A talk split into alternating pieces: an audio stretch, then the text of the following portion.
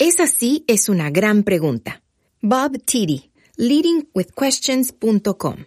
Narrado por Cindy Rojas. Reconocimientos para Esa sí es una gran pregunta. En su libro Esa sí es una gran pregunta, Bob Titi nos proporciona un poderoso argumento para dirigir con preguntas y nos provee excelentes ilustraciones sobre cómo hacerlo eficazmente. Este libro es una lectura obligatoria para aquellos que quieren llevar su liderazgo a un nivel superior de desarrollo. Profesor del año Adadebo, VP de Liderazgo Global CRU. Preguntar, escuchar, involucrar al equipo. Bob Titi nos desafía a conectar con nuestra gente de una manera auténtica y considerada, usando preguntas como el camino a seguir para lograr mejores resultados. Usted se verá reflejado a sí mismo en estas historias y se sentirá forzado a cambiar, y su equipo se lo agradecerá. Cheryl Batchelder, ex CEO Popeyes Louisiana Kitchen Inc autora de Atrévese a servir, cómo lograr resultados superiores sirviendo a otros. Mi gran amigo Bob Titi siempre ha sido alguien a quien acudir por sabiduría que nos estimule a pensar. Su último libro, Esa sí es una gran pregunta, no es la excepción. Está lleno de gran contenido indispensable para líderes en todos los niveles. Bob Bodine, aclamado autor de Dos sillas y el poder de quién, presidente y director ejecutivo de Eastman and Bodine. Lea, esa sí es una gran pregunta, solo si usted está listo para añadir valor a todas sus relaciones con familiares, amigos y compañeros de trabajo.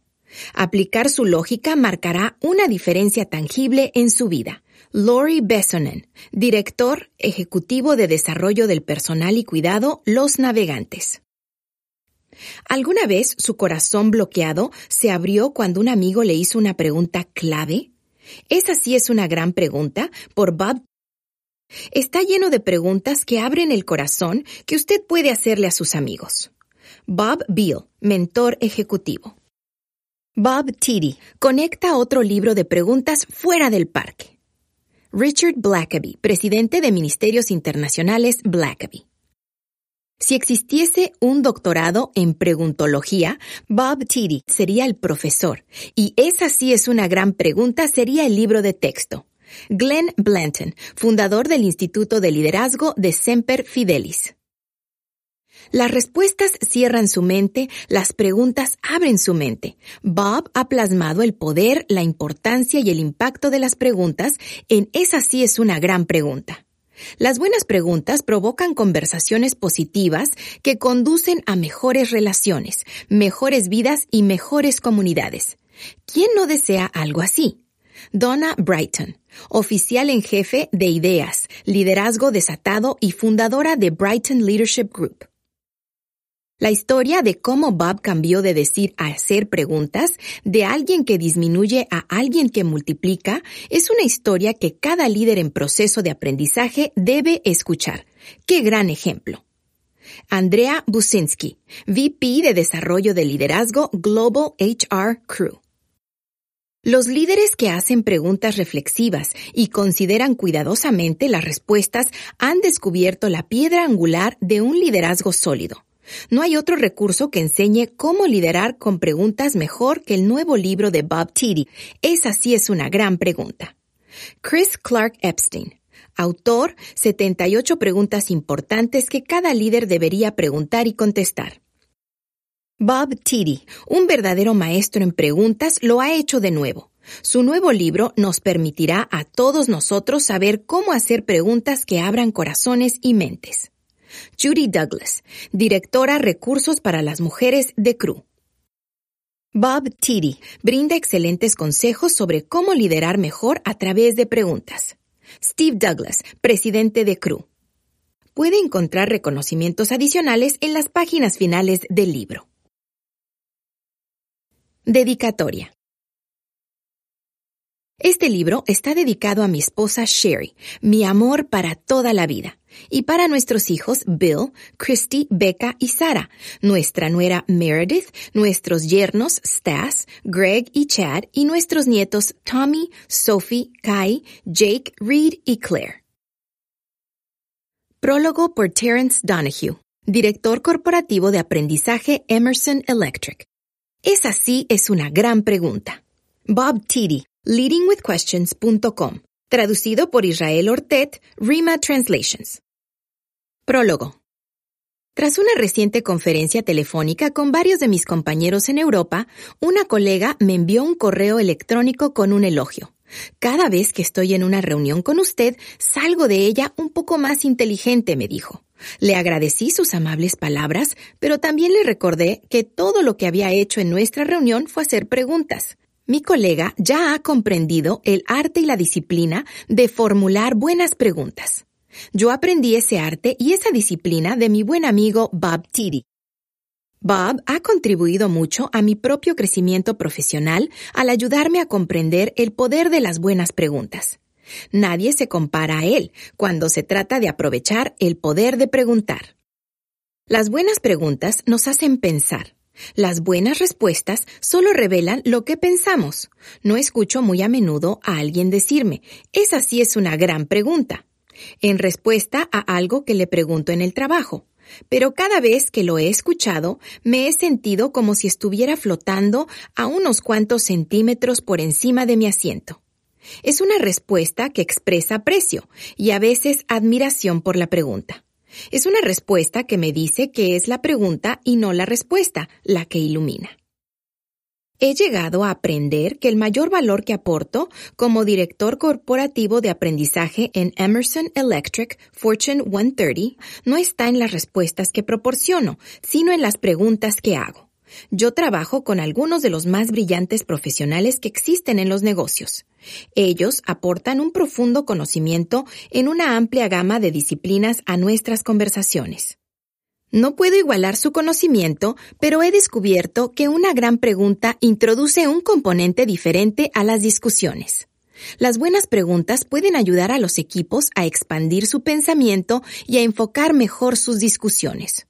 Una gran pregunta nos puede ayudar a identificar nuevas oportunidades, aclarar la raíz de un problema o descubrir una nueva solución. Una gran pregunta nos puede ayudar a desafiar nuestras conjeturas o a confirmar nuestro enfoque. Las buenas preguntas pueden transformar una discusión porque ellas traen sabiduría. Una gran pregunta también puede mover a la gente hacia el diálogo. Piensa en las conversaciones difíciles que todos necesitamos tener, aquellas de alto riesgo, cargadas de emociones, cuando las personas tienen fuertes opiniones contrarias. En lugar de conducir a las personas a una actitud de o te callas o te callo, una pregunta abrirá un camino a una conversación real.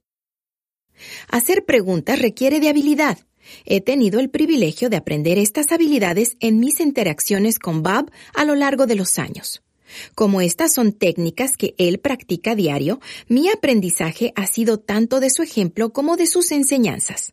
Ahora, Bob está generosamente compartiendo su experiencia en su más reciente libro. Lea este libro cuidadosamente y después compártalo con otros. Crezca y desarrollese a sí mismo y a otros en excelencia al modelar el arte y la disciplina de hacer grandes preguntas. Persiga el objetivo de que al menos una vez por semana escuche a alguien decir, esa sí es una gran pregunta. Terence Donahue, director corporativo de aprendizaje Emerson Electric, St. Louis, Missouri. Introducción. Las preguntas son como llaves de bronce antiguas que abren las cajas fuertes de las mentes, corazones, esperanzas y sueños de las personas. Bob Beale.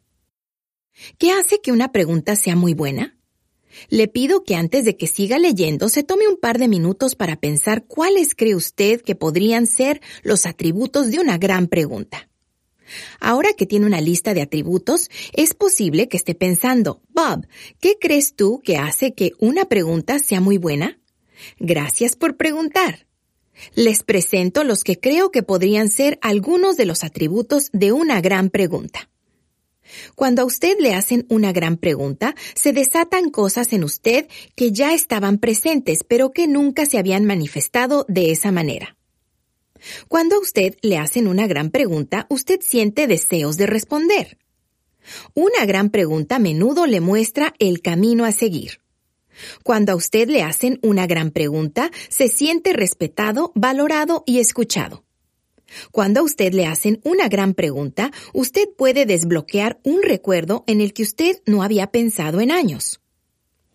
Cuando usted hace una gran pregunta, no solo recibirá una respuesta, sino que en realidad profundizará su relación con la persona a la cual le ha hecho la pregunta.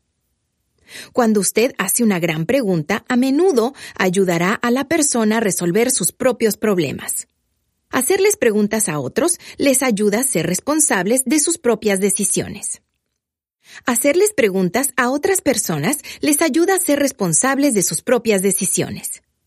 Si cuando usted hace una pregunta, la persona se detiene, mira hacia el techo y toma tiempo para pensar antes de responder, usted sabrá que ha hecho una gran pregunta. ¿Qué le gustaría añadir? Pregunta. Puede que usted esté pensando, esos son atributos de buenas preguntas, pero ¿cómo puedo yo ser capaz de elaborar buenas preguntas? Respuesta. Esa es una gran pregunta. Lo mejor de hacer buenas preguntas es que usted no tiene que ser original. Usted puede recopilarlas. Cada vez que oiga, lea o le hagan una gran pregunta, anótela y agréguela a su colección.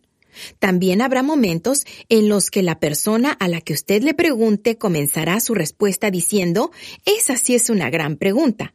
Usted agregará esa pregunta a su colección también. No se sorprenda con que la mayoría de las buenas preguntas son a menudo muy simples, como ¿qué te parece? ¿Podrías decirme más, por favor? ¿Qué aprendiste de esa experiencia? ¿Qué harías de manera diferente la próxima vez? ¿Cómo puedo ayudar? ¿Cuál podría ser la solución? ¿Para cuándo cumplirás esa meta? ¿Podrías contarme más sobre ti, por favor? ¿Por qué haces lo que haces? Mi esperanza es que usted pueda encontrar muchas más preguntas para añadir a su colección en los capítulos de este libro. Si todavía no ha leído mi primer libro electrónico gratis, Los grandes líderes hacen preguntas, una lista de Fortune 100, ese también podría ser un buen recurso para añadir a su colección. Por último, si usted no se ha suscrito a mi blog, leadingwithquestions.com, es posible que también desee hacerlo. Es gratis y de esa manera muy buenas preguntas aparecerán en su bandeja de entrada todos los lunes y jueves por la mañana. Y por favor, ahora le agradecería que me permita aprender de usted y al mismo tiempo pueda añadir más preguntas a mi colección de grandes preguntas. Envíeme aquellas buenas preguntas que le gustaría hacer o que le hagan junto a las historias de las mismas a bob.tidi.cru.org. Capítulo 1 Confesión. Yo era un dictador benévolo. Yo creía que el trabajo de un líder era dirigir, es decir, decirle a su equipo lo que hay que hacer. Amaba a mi equipo, quería lo mejor para ellos, quería hacer todo lo posible por ayudarles a ganar. Mi estrategia para desarrollarles como líderes era que ellos se mantuvieran bien cerca de mí. Con frecuencia decía, se aprende más de lo que se ve que de lo que se enseña. Si se mantienen cerca de mí, aprenderán mucho. Mi estrategia para ayudarles a tener éxito era permitirles beneficiarse de todo lo que yo sabía que podría ayudarles a alcanzar la cima con éxito. Cuando venían a mí con un problema, les daba instrucciones paso a paso sobre cómo resolverlo. Cuando venían a mí con una idea, les aplaudía por su idea y luego les compartía un par de cosas que podrían añadir más potencia a su plan. Cuando les solicitaba que tomaran las riendas de un nuevo proyecto, si decían que sí, les pedía que sacaran un papel para notas y les daba paso a paso las instrucciones de cómo hacerlo. Y cuando alguien de mi equipo dejaba de trabajar conmigo, me sonreía pensando que se iban tan impresionados con mi sabiduría y tan agradecidos de que yo les había dado la hoja de ruta perfecta para el éxito. Yo no tenía ni idea de cómo mi exceso de ayuda realmente les hacía sentir.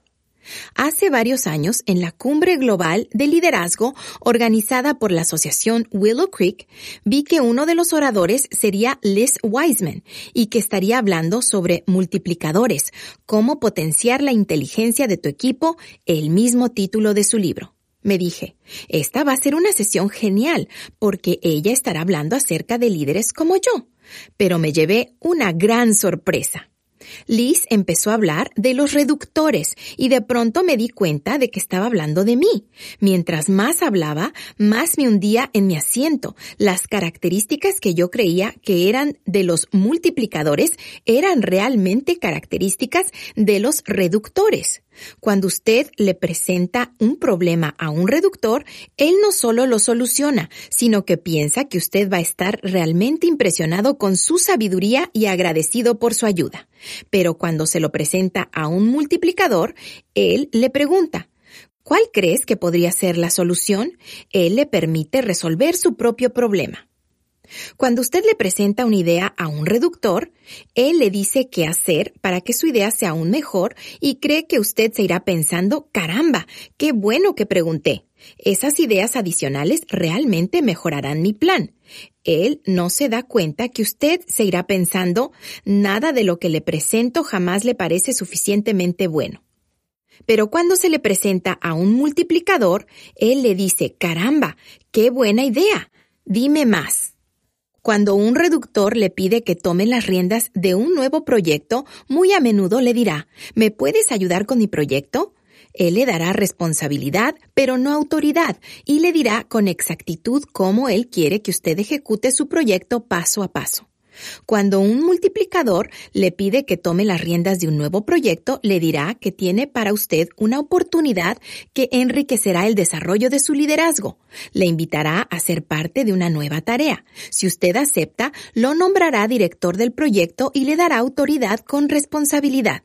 Le pedirá que prepare un borrador del plan estratégico para ejecutar correctamente el proyecto. Le pedirá que le deje saber qué recursos necesitará para triunfar y le preguntará cómo puede ayudarle. Reductores. Dicen. Le resuelven su problema. Le dicen cómo su idea podría ser incluso mejor. Le dan responsabilidad, pero no autoridad. Baja conciencia de sí mismos no tiene la menor idea de cómo su exceso de ayuda hace que su equipo realmente se sienta. Desarrollan seguidores. Multiplicadores. Preguntan. Le, le permiten resolver su propio problema. Celebran su idea. Le dan responsabilidad y autoridad. Alta conciencia de sí mismos.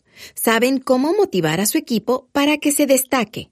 Desarrollan líderes. Tres citas. El líder del pasado puede haber sido una persona que sabe cómo decir, pero ciertamente el líder del futuro será una persona que sabe cómo preguntar. Doctor Peter Drucker. Cuando usted da consejos, el cerebro está básicamente dormido, pero si entabla una conversación y hace preguntas que ayudan a desarrollar una percepción, el cerebro estará vivo. Doctor Henry Cloud. Un líder eficaz hará preguntas en vez de dar órdenes directas. Dale Carnegie. Hoy por hoy soy un reductor en proceso de recuperación. La tentación de decir está siempre presente, pero por un acto de mi voluntad he decidido ser un multiplicador y elijo preguntar en lugar de decir. Cuando un miembro de mi equipo viene a mí con un problema, le pregunto, ¿cuál crees que podría ser la solución? Cuando un miembro de mi equipo viene a mí con una idea, le digo, caramba, qué buena idea, dime más. Cuando le pido a un miembro de mi equipo que asuma las riendas de un nuevo proyecto, le pido que considere una oportunidad que enriquecerá el desarrollo de su liderazgo. Le digo que me gustaría que considerara la posibilidad de convertirse en él o la director o directora de el nuevo proyecto. Si está de acuerdo, le pido que prepare un borrador del plan estratégico. El confesionario está ahora abierto. Capítulo 2.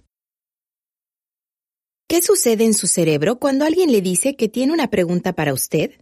¿Se ha convertido usted en experto en el arte de aparentar que está prestando atención cuando alguien le está hablando, cuando en realidad su mente está a miles de kilómetros de distancia?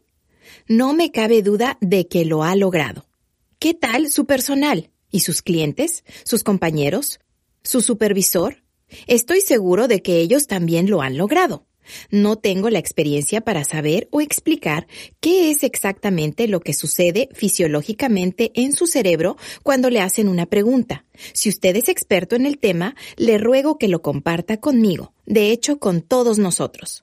Lo que sí sé es que en el momento en que alguien le dice tengo una pregunta para usted, el 100% de su atención, potencia cerebral, se concentra en Escuchar, enfocarse en la pregunta formulada. ¿Entiende la pregunta? ¿Necesita pedir aclaración para asegurarse de que entiende la pregunta? Su cerebro también está procesando otra pregunta. ¿Debería contestar o sería más apropiado responder la pregunta con otra pregunta? Su cerebro está poniendo en orden toda la información que hay almacenada en él, a fin de encontrar él o los archivos pertenientes donde se localicen las posibles respuestas. Su cerebro entonces urja rápidamente a través de él o los archivos en búsqueda de posibles respuestas. Su cerebro está simultáneamente analizando a la persona que ha formulado la pregunta. ¿Es esta una persona confiable? ¿Cuáles son sus motivaciones? ¿Necesitaría tener cuidado? ¿Qué es lo que ella sabe? ¿Qué sería más útil para él o ella? ¿A dónde podría llevarnos todo esto? Su cerebro comienza a preparar las respuestas que pronto saldrán de su boca. ¿Qué le podría decir primero y después y después? ¿Qué tipo de información contextual desearía incluir? ¿Debería compartir una historia, una experiencia del pasado, un recurso? Y ahora, cuando comienza a hablar, su cerebro está simultáneamente leyendo la cara de la persona que le hizo la pregunta.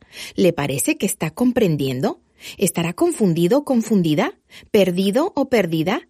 ¿Complacido, complacida? enojado, enojada, su cerebro ajustará, editará, eliminará, añadirá a su respuesta verbal según corresponda. Cuando haya verbalizado su última palabra, su cerebro continuará enfocado en la persona que hizo la pregunta. ¿Qué dirá ahora? ¿Le habré dado una respuesta útil? ¿Hará una pregunta aclaratoria? ¿Me pedirá que le comparta más? ¿Cuánto tiempo se toma todo lo anterior? A veces solo segundos, casi nunca más de un par de minutos. Durante esos momentos, ¿dónde ha concentrado su cerebro el 100% de su potencia? ¿Estaba su cerebro pensando en la semana pasada? ¿En lo que su amigo le dijo esta mañana? ¿En lo que está en su lista de cosas por hacer? No. Entonces, ¿cuál es mi punto? Si desea poseer y utilizar el 100% de la capacidad intelectual presente con usted en la habitación, ¿qué tiene que hacer? Tiene que hacerles preguntas. Mi amigo Mark Goldston dice que siempre que hablamos por más de 40 segundos, sí, 40 segundos, las mentes, atención de aquellos con los que estamos hablando, empieza a irse a otro lugar. ¿Cómo podemos conseguir que regresen? Tiene que hacerles preguntas. Capítulo 3. Aprenda a liderar con preguntas en 30 segundos. Cuando me invitan a hablar, comparto que muchas veces me da la impresión de que a la gente le gustaría aprender a liderar con preguntas, pero se imaginan que para hacerlo tendrán que obtener una maestría en preguntología. Sería muy bueno que fuera como convertirse en un neurocirujano, pero lo más probable es que eso nunca suceda. Entonces pregunto, ¿a cuántos de ustedes les gustaría aprender a liderar con preguntas en 30 segundos? Casi todas las manos se levantan. Yo elijo a una persona, me paro a su lado y le pido que por favor se ponga de pie. Le digo que yo creo que tiene una memoria tan increíble que solo necesitará oír mis cuatro preguntas favoritas una vez para memorizarlas. Entonces le pregunto si está listo o lista. Siempre me dicen que sí. Aquí vamos con las cuatro preguntas. Número uno. ¿Qué te parece? Número dos. ¿Qué más? Número tres. ¿Qué más? Número cuatro. ¿Qué más? Entonces le pregunto, ¿ya te has memorizado mis cuatro preguntas favoritas? Siempre lo hacen. Y yo le pido que las repita de nuevo. Lo hace. Y luego le damos un gran aplauso. A primera vista, pudiera parecer que estas cuatro preguntas en orden rápido no pueden hacerse una tras la otra.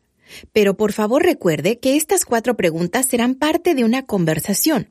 Usted comenzará haciéndole esta pregunta a alguien de su equipo, o a un amigo, o a un miembro de la familia. ¿Qué te parece? ¿Algún desafío, oportunidad, situación, etcétera? y escuchará su respuesta. Entonces, cuando termine de responder, le preguntará amablemente y con el tono de voz adecuado. ¿Qué más? También puede utilizar algunas variantes de ¿qué más? preguntando ¿pudieras hablar más acerca de eso, por favor? O caramba, yo quiero tomar algunas notas, por favor sigue hablando. La verdad es que la mayoría de nosotros somos inconscientemente nuestros propios protectores. Así que cuando nos preguntan lo que pensamos acerca de algo, nuestra primera respuesta será casi siempre una respuesta segura. Estamos como tanteando el terreno para ver cómo la persona que hizo la pregunta está reaccionando ante nuestra respuesta. Si dice, eso es algo tonto, todo el mundo lo sabe, entonces nos alegramos de no haber dicho más y de hecho no decimos ni una palabra más. Pero cuando la persona que nos pregunta lo que pensamos escucha atentamente a nuestra respuesta inicial y luego nos pregunta ¿qué más? y entonces nuevamente escucha cuidadosamente y nos pregunta una segunda vez ¿qué más? y después de escuchar atentamente nos dice caramba, eso está bueno, ¿qué más? La verdad es que recibirá nuestras mejores ideas, lo que yo llamo pepitas de oro, la tercera o cuarta vez que nos pidan que digamos más. Por lo tanto, si desea escuchar las mejores ideas de sus colegas o de su personal o de sus amigos o familia, tiene que preguntarles no solamente qué te parece, sino seguir preguntando ¿qué más? al menos tres veces. ¿Puedes cerrar los ojos y volver a repetir esas cuatro preguntas? Felicidades, ya se ha memorizado las preguntas para liderar con preguntas. Capítulo 4 ¿Puedes decirme más, por favor? ¿Soy yo la única persona en el mundo a la que su esposa le ha tenido que decir después de haberle respondido rápidamente a lo que yo pensaba que era su pregunta? Ahí lo tienes otra vez, Robert. Ni tan siquiera sabes lo que estoy preguntando y ya me contestaste. Ay, Sí, más veces de las que me gustaría admitir. Puede decirse de mí, Bob responde antes de escuchar. Si esto le ha ocurrido a usted, ¿le gustaría una solución simple? Cuando le hagan una pregunta, en lugar de intentar contestar al instante, simplemente pregunte, ¿puedes decirme más, por favor? Le contaré una corta pero gran historia que ilustra el valor de responder con ¿puedes decirme más, por favor? cuando le hagan una pregunta, aun si usted piensa que sabe la respuesta. Juanito, de siete años, entra corriendo a la casa gritándole a su mamá ¿De dónde vengo? La mamá de Juanito no se esperaba esta pregunta. Bueno, al menos no todavía. Después de respirar profundo y de reorganizar sus pensamientos, ella invita a Juanito a la sala, donde le explica con lujos de detalles de dónde vienen los bebés. Los ojos de Juanito están muy abiertos y alertas mientras escucha cada palabra. Cuando la mamá finaliza, le dice, Juanito, ¿ahora entiendes de dónde vienes? Juanito le responde, No, José dice que él viene de California y me pregunto ¿de dónde vengo yo? ¿Piensa usted que la mamá de Juanito hubiera deseado responder con esta pregunta? ¿Puedes decirme más, por favor? Juanito hubiera contestado instantáneamente. José dice que él viene de California y me pregunto de dónde vengo yo. Y su mamá entonces podría haber contestado, tú vienes de Texas. Juanito hubiera inmediatamente salido como una flecha por la puerta para decirle a José, yo vengo de Texas. Y su mamá se podría haber ahorrado la historia de cómo se hacen los bebés para otro día. Entonces, ahora entiende por qué su primera pregunta debería ser siempre, ¿puedes decirme más, por favor? El verdadero beneficio de decir ¿puedes decirme más, por favor? no solo es permitirle asegurarse de que está respondiendo a la pregunta real, sino también darle más tiempo para responder cuidadosamente. A veces solamente prestando atención cuando él, ella no está realmente pidiendo su opinión. A veces con una respuesta, a veces con una pregunta reflexiva que les permita resolver su propio problema. ¿Puedes decirme más, por favor? Se ha convertido en mi segunda pregunta favorita en casi todas mis conversaciones. También hay muchas maneras diferentes en las que puede hacer esa pregunta. Por favor, dime más acerca de eso. ¿Qué más podrías añadir? Por favor, sigue hablando. Otra opción para hacer que hablen más es preguntar lo que se denomina la segunda pregunta. Ejemplo, la pregunta a un amigo o amiga, ¿qué has estado haciendo? Su amigo o amiga le comparte que acaba de terminar su maestría en Administración de Negocios. Su segunda pregunta podría ser, ¿cuáles dirías que son las tres cosas principales que aprendiste de toda esa experiencia? Y entonces usted podría seguir con, ¿cómo vas a ponerlas en práctica? Ejemplo, le dice a un nuevo conocido o conocida, háblame de ti. Y él o ella le cuenta que se crió siendo hijo o hija de un policía que fue a la Universidad de Auburn, que ahora está casado o casada y tiene dos hijas gemelas idénticas. Su segunda pregunta podría ser, ¿qué fue lo que más te gustó de crecer con un padre policía? Y o, ¿cómo te decidiste por la Universidad de Auburn?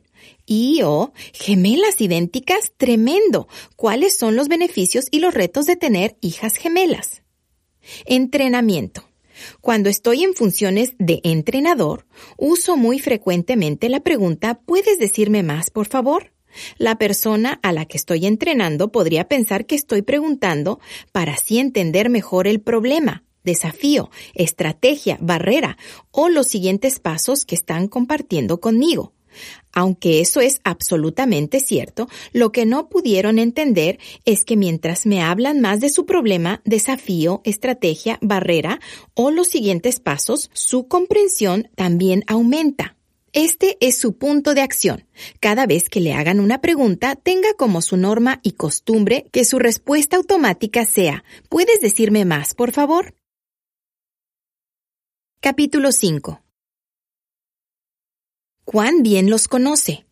En su libro Atrévase a servir, mi buena amiga Cheryl Batchelor, antigua presidenta ejecutiva de Popeyes Chicken, pregunta, ¿cuán bien conoce a las personas que trabajan para usted?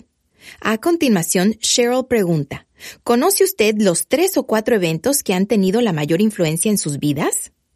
Esa se ha convertido en una de mis preguntas favoritas. Cuando les pregunto a mis colegas y amigos cuáles son los tres o cuatro eventos que más influencia han tenido en tu vida, a menudo me sorprendo por sus respuestas. Estoy aprendiendo muchas cosas acerca de personas que yo pensaba que ya conocía muy bien, pero aparentemente no tanto como yo creía. Le comparto dos ejemplos.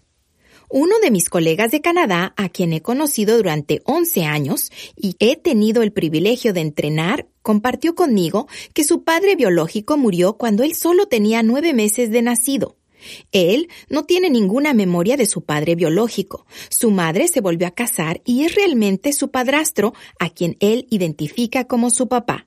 Sin embargo, él me compartió que su mamá y otras personas le han dicho que en las últimas semanas de vida de su padre biológico se pasó muchas horas acostado en su cama abrazando a mi amigo, su pequeño hijito, orando por él y pidiéndole a Dios que fuera un padre para su pequeño hijo, conscientemente de que él ya no podría criarlo.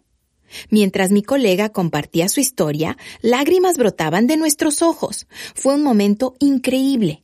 Hoy, mi colega es el director asociado de Desarrollo de Liderazgo para una importante organización cristiana con influencia en todo Canadá. Puede que jamás hubiera escuchado esta increíble historia si no le hubiese pedido que compartiera los tres o cuatro eventos que más influencia han tenido en su vida. Cuando le pregunté a otro de mis amigos, quien es director de formación de una gran organización mundial y tuvo la gentileza de asistir a un entrenamiento en uno de los programas de desarrollo de liderazgo que yo dirijo para CRU, antes Cruzada Estudiantil, nos compartió que cuando era un estudiante de posgrado se estaba preparando para calificar para las pruebas olímpicas de pista y campo para ser parte del equipo de los Estados Unidos. Cuando aún escribía su tesis de graduación, su estipendio estudiantil se le acabó y se consiguió lo que él pensaba que iba a ser un gran trabajo durante el verano en una fábrica. Pero entonces, solo unos pocos días después de que comenzó, una gran y pesada pieza de fabricación cayó sobre él, causándole heridas graves en la espalda. Durante los próximos cinco años estuvo varias veces en el hospital y se sometió a múltiples cirugías tratando de recuperarse. Nos dijo que hasta el día de hoy vive con un dolor constante. Mi amigo posee gran energía y siempre está pendiente de los demás. Yo no tenía absolutamente ningún conocimiento de sus continuos problemas físicos. Nos compartió que él no cree que nadie en su trabajo sepa esa historia, y yo no la hubiera sabido tampoco si no le hubiese preguntado ¿Cuáles son los tres o cuatro eventos que más influencia han tenido en tu vida?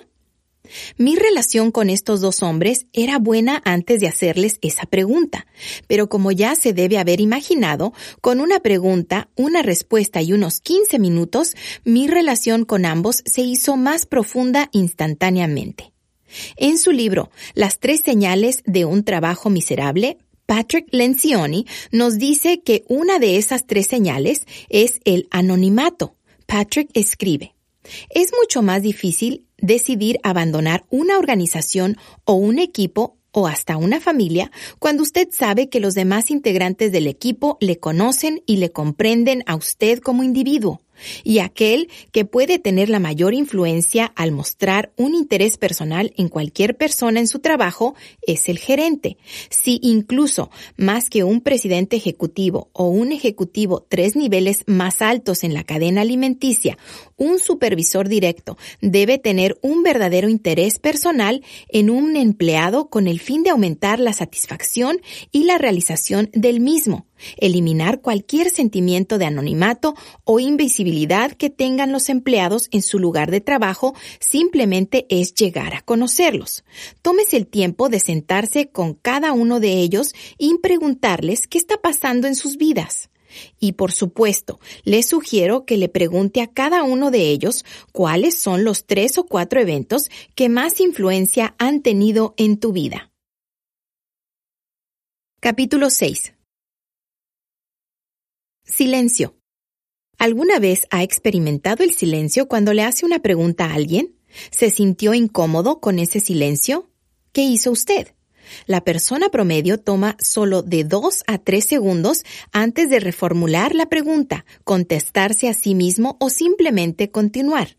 Por extraño que pueda parecer, la persona promedio toma solo de dos a tres segundos antes de reformular la pregunta, contestarse a sí mismo o simplemente continuar. Por extraño que pueda parecer, la persona promedio no tiene ni idea de que hace eso. ¿Qué tal usted?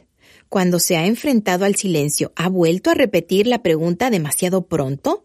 ¿O ha repetido la pregunta con otras palabras? ¿O quizás ha hecho una segunda o incluso una tercera pregunta con la esperanza de que le responderían?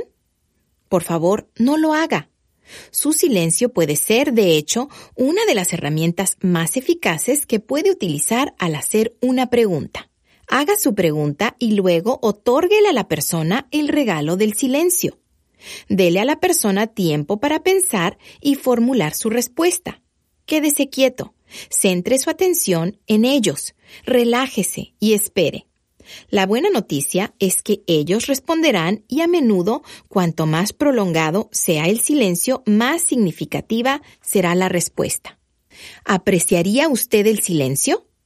Si alguien le pregunta, ¿Qué pasos podría usted tomar el próximo mes para convertirse en un mejor líder? ¿Sería usted capaz de empezar a contestar en dos o tres segundos? ¿O apreciaría algo de silencio para elaborar su respuesta? ¿Qué pasaría si después de dos o tres segundos quien hizo la pregunta le repitiera nuevamente o hace otra pregunta? ¿Sería eso útil? ¿O preferiría usted que esa persona permanezca en silencio y le dé tiempo a pensar? Me imagino que lo último. Así que si usted aprecia unos momentos de silencio para cuidadosamente responder a una gran pregunta, también lo aprecian aquellos a quienes usted les hace una gran pregunta. No desperdicie una gran pregunta interrumpiendo el silencio con sus palabras e impidiendo así que tengan el tiempo que necesitan para responder racionalmente. Cuatro grandes citas sobre el valor del silencio. El silencio añade valor a las preguntas que hace. Dan Rockwell, blog Leadership Freak. La más interesante que usted puede hacer es formular una buena pregunta y después de escuchar la respuesta quedarse en silencio por dos o tres o cuatro segundos, como si estuviera esperando más. ¿Sabe qué? Los hará sentirse avergonzados y hablarán más. Lo más interesante que usted puede hacer es formular una buena pregunta y después de escuchar la respuesta, quedarse en silencio por dos o tres o cuatro segundos, como si estuviera esperando más. ¿Sabe qué? Los hará sentirse avergonzados y hablarán más. Mike Wallace, legendario reportero de CBS. Los líderes sobresalientes no solo saben hacer las preguntas correctas, sino que también saben cómo esperar pacientemente por una respuesta. Se sienten cómodos con el silencio. Si usted no se siente cómodo con el silencio, lo llenará con otra pregunta que dejará sin contestar su pregunta original y estorbará la fluidez de la conversación. Después de hacerle una pregunta a un empleado, su paciencia le dará poder. Hágale resistencia a la fuerza gravitacional que le impulsa a llenar ese vacío. Su silencio produce un sentido de responsabilidad por dar una respuesta. Es mejor esperar por una respuesta bien elaborada que obtener una respuesta rápida pero elaborada a medias. Lee J. Cullen y Julie David Cullen, autores de Los cinco hábitos de entrenamiento de líderes excelentes. Cuando haga una pregunta, mire a la otra persona directamente a los ojos. Y esta es la parte más importante, permanezca callado. Simplemente pregunte y luego espere. No desperdicie un montón de palabras entre su pregunta y la respuesta de la persona. La espera, ese rato de silencio, es ensordecedora, pero crítica. Sarah K. Peck, tomado de su libro electrónico gratuito El arte de preguntar. Capítulo 7 ¿Cuál fue la primera pregunta que hizo Dios? Fue y sigue siendo una gran pregunta. ¿Dónde estás? Adán y Eva estaban escondidos en el jardín cuando Dios hizo la primera pregunta que se haya registrado. ¿Dónde estás? ¿Por qué Dios preguntó? ¿Está pensando usted en que Dios ya sabía dónde estaban Adán y Eva? Entonces, si Dios ya sabía dónde estaban Adán y Eva, ¿por qué preguntó ¿dónde estás? ¿Por qué no les dijo Dios simplemente a Adán y Eva dónde estaban? ¿Podría haber sido para beneficio de ellos? ¿Podría Dios haber pensado que era importante que Adán y Eva respondieran? ¿Podría Dios haber estado liderando con preguntas? En algunas ocasiones, cuando alguien le pregunta ¿dónde estás?, la persona que pregunta quiere saber dónde está usted físicamente, como cuando un padre llama a su hijo o hija después de la hora límite de llegar a casa y le pregunta ¿dónde estás? Él no solo quiere saber literalmente dónde está su hijo o hija, sino que sin necesidad de decirlo, lo que quiere saber es ¿por qué no estás en casa? Pero en la mayoría de las ocasiones, cuando alguien le pregunta ¿dónde estás?, no le está preguntando dónde está usted físicamente, sino dónde está. En su vida, en su carrera, en sus estudios, en su crecimiento como líder, en sus relaciones, en superar el reto que enfrenta, en su proyecto, en alcanzar su meta o sus metas, emocionalmente, físicamente, espiritualmente, financieramente, en su horario, en superar su decepción, en su transición, en la contratación de su equipo, en el desarrollo de su equipo, en recaudar fondos. Otras dos preguntas que le darán aún más contexto a la pregunta ¿dónde estás? son ¿dónde y cuándo comenzaste? ¿Dónde y cuándo te gustaría finalizar? Saber dónde comenzó, dónde está ahora y dónde quiere terminar le proporciona una perspectiva instantánea del progreso de su viaje. Por supuesto, cuando usted le promete a su esposa que estará en casa para cenar a las 6 pm y recibe un texto de ella a las 6.45 pm preguntando ¿dónde estás?, ella no está indagando acerca de dónde está usted en su vida. Como líder, ¿sabe usted dónde están sus empleados? Tal vez lo sepa. A veces alguien que mira las cosas objetivamente tiene una mejor idea de dónde estamos con nosotros mismos. Pero incluso si usted no sabe con un 100% de certeza dónde están sus empleados, debía recordar que Dios sabe con un 100% de certeza dónde estaban Adán y Eva, pero en vez de decirles dónde estaban, prefirió preguntar ¿dónde estás? ¿De qué manera se beneficiarían sus empleados si usted les pregunta dónde están en relación a cualquier tema? ¿Cuáles podrían ser los beneficios para usted como líder al preguntarles dónde están? Por supuesto, dado que usted y yo no somos Dios, habrá muchas ocasiones en las que no tendremos ni idea de dónde están ellos. ¿Cómo podemos averiguarlo? Podemos preguntarles, ¿dónde estás? Capítulo 8 ¿Cómo responde usted? Escenario. Uno de sus empleados viene a usted con un problema y le pregunta qué debería hacer.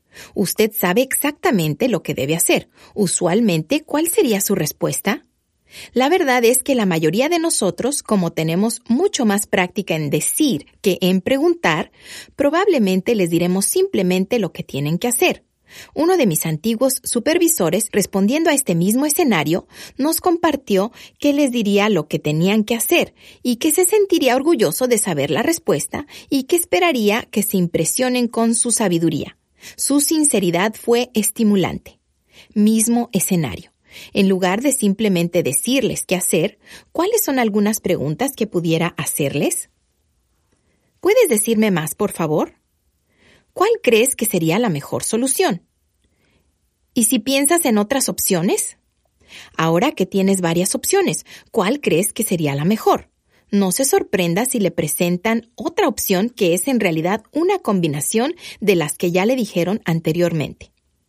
Me parece una gran solución. Ahora, para poder convertir esa idea en una realidad, ¿cuáles serían tus tres primeros pasos? ¿Cuáles serían las posibles barreras u obstáculos que podrían surgir? ¿Cómo podrías superar cada una de ellas? Entonces, ¿cuándo vas a comenzar? En síntesis, ¿me permites compartirte lo que he escuchado? El problema es, la solución que has elegido es, las posibles barreras u obstáculos que pueden surgir son, para superar esas barreras u obstáculos vas a tener que los tres primeros pasos van a ser, vas a comenzar, ¿qué te gustaría añadir? ¿Qué preguntas adicionales le gustaría añadir a usted? ¿Cuáles son los posibles beneficios de responder con preguntas? Ellos crecen más. Les será más fácil implementar una solución que ellos mismos idearon. Su confianza en sí mismos aumenta serán más propensos a resolver el siguiente problema sin su ayuda. Usted estará desarrollando líderes, no seguidores. ¿Qué otra cosa?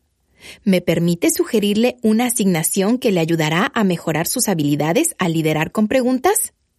Esta semana busque oportunidades con sus empleados, familia y amigos en las que pueda responder con preguntas cuando ellos les presenten un problema en lugar de simplemente responder con respuestas. Tan pronto como le sea posible, escriba sus comentarios y observaciones de lo que sucedió y cómo sucedió.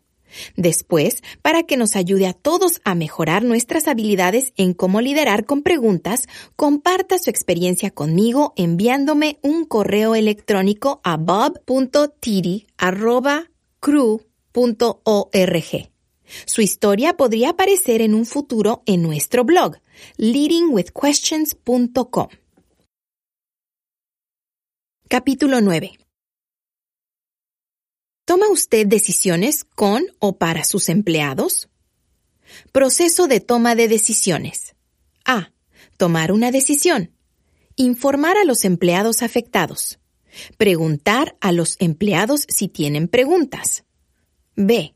Preguntar a los empleados por su opinión. Tomar una decisión. Informar a los empleados afectados. ¿Cuál es la diferencia entre los dos procesos de toma de decisiones en el gráfico anterior? ¿No se pide en ambos la contribución de los empleados? Es cuando usted pide la contribución de los empleados en el proceso de toma de decisiones tan importante como ¿qué les pide? ¿Cuál de los dos procesos cree usted que tiene las mejores posibilidades de éxito? Joel Manby, expresidente y director ejecutivo de SeaWorld, en su libro El amor sí funciona, un éxito de ventas, comparte esta esclarecedora historia. He entrevistado a cientos de personas en mis más de 30 años en el negocio y he visto casi cada situación imaginable. Sin embargo, mientras almorzaba con Jean, quien estaba siendo entrevistado para una posición de liderazgo de alto rango en Hirschen Family Entertainment, donde Joel había trabajado previamente como presidente y director ejecutivo, vi algo nuevo. Nuestro almuerzo iba muy bien. Él estaba trabajando para un mayor competidor y se notaba claramente que era un experto en su campo. No solo eso, sino parecía que le gustaba hacia qué dirección nos movíamos, nuestra estrategia de crecimiento y nuestra cultura. Mientras hablábamos, sin embargo, yo no podía entender por qué Jean estaba interesado a unirse al equipo de Hershen Family Entertainment. Él ya tenía un gran trabajo que le pagaba muy bien y unirse a nosotros probablemente requeriría una reducción salarial y trasladar a su familia. Jean, no necesitas convencerme más sobre tus capacidades, le dije. Está claro que tienes las habilidades y el empuje que necesitamos. Pero, ¿por qué deseas dejar la compañía con la que estás ahora? Me miró y sus ojos se inundaron de lágrimas. Con voz temblorosa dijo, redujeron un tercio de mi equipo, en un despido masivo y después de una larga pausa continuó lentamente. Y ni siquiera me pidieron mi opinión. No confiaron en mí lo suficiente como para preguntar. Entonces se quedó en silencio. Ya no podía hablar sin llorar. Los dirigentes de Jean perdieron su confianza porque tomaron una decisión importante sin su contribución. Él estaba dispuesto a abandonar su empresa a causa de la falta de confianza. Una de las mejores maneras en las que un líder puede demostrar confianza y respeto es escuchar e involucrar a los miembros de su equipo en las decisiones que pudieran afectarles. Las mejores decisiones siempre se toman con, no para, y demostrar esa clase de confianza es un atributo verdadero del liderazgo con amor. ¿Alguna vez ha seguido el proceso de toma de decisiones A? solo para descubrir que cuando les preguntó a los empleados relacionados si tenían alguna pregunta, le bombardearon rápidamente con un montón de información que le hubiese obligado a tomar una decisión diferente? A mí me ha pasado, yo lo he hecho y he sufrido las consecuencias. ¿Cuánto habría deseado haber conocido el proceso de toma de decisiones B? El líder que cree que él o ella tiene todas las respuestas deja de hacer preguntas. ¡Cuán grave error! El líder sabio que utiliza el proceso de toma de decisiones B se beneficiará de tres maneras. 1. Mejores decisiones. Preguntarles directamente a los empleados afectados les proporciona a los líderes información adicional que no hubieran podido recibir de otra manera. 2. El apoyo de sus empleados en las decisiones. Le comparto algo muy interesante. Sabía que si se pide la contribución de los empleados antes de tomar decisiones que afectarán su trabajo, su vida, ellos apoyarán la decisión final, incluso si no es una de las que ellos recomendaron? Solo el hecho de pedirles su contribución antes de tomar una decisión hace que sus empleados se sientan valorados, apreciados, que confían en ellos, escuchados. Y cuando saben que sus ideas y opiniones han sido consideradas antes de tomar una decisión, casi siempre están dispuestos a apoyar la decisión final, aunque no haya sido su opción favorita. 3. Tiempo ahorrado. Al no tener que lidiar con los empleados disgustados porque no se les pidió su opinión antes de tomar una decisión.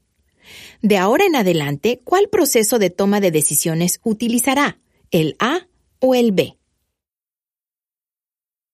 Capítulo 10. Las declaraciones pueden ser convertidas en preguntas. ¿No?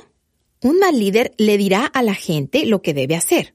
Un buen líder hará preguntas que dejará que su gente descubra las respuestas. Un gran líder formula preguntas que concentran la inteligencia de su equipo en los problemas correctos. Les Wiseman, multiplicadores. Pregunte, no diga. Declaración. Esto es lo que necesitas hacer esta semana. Pregunta. ¿Cuáles son tus prioridades para esta semana?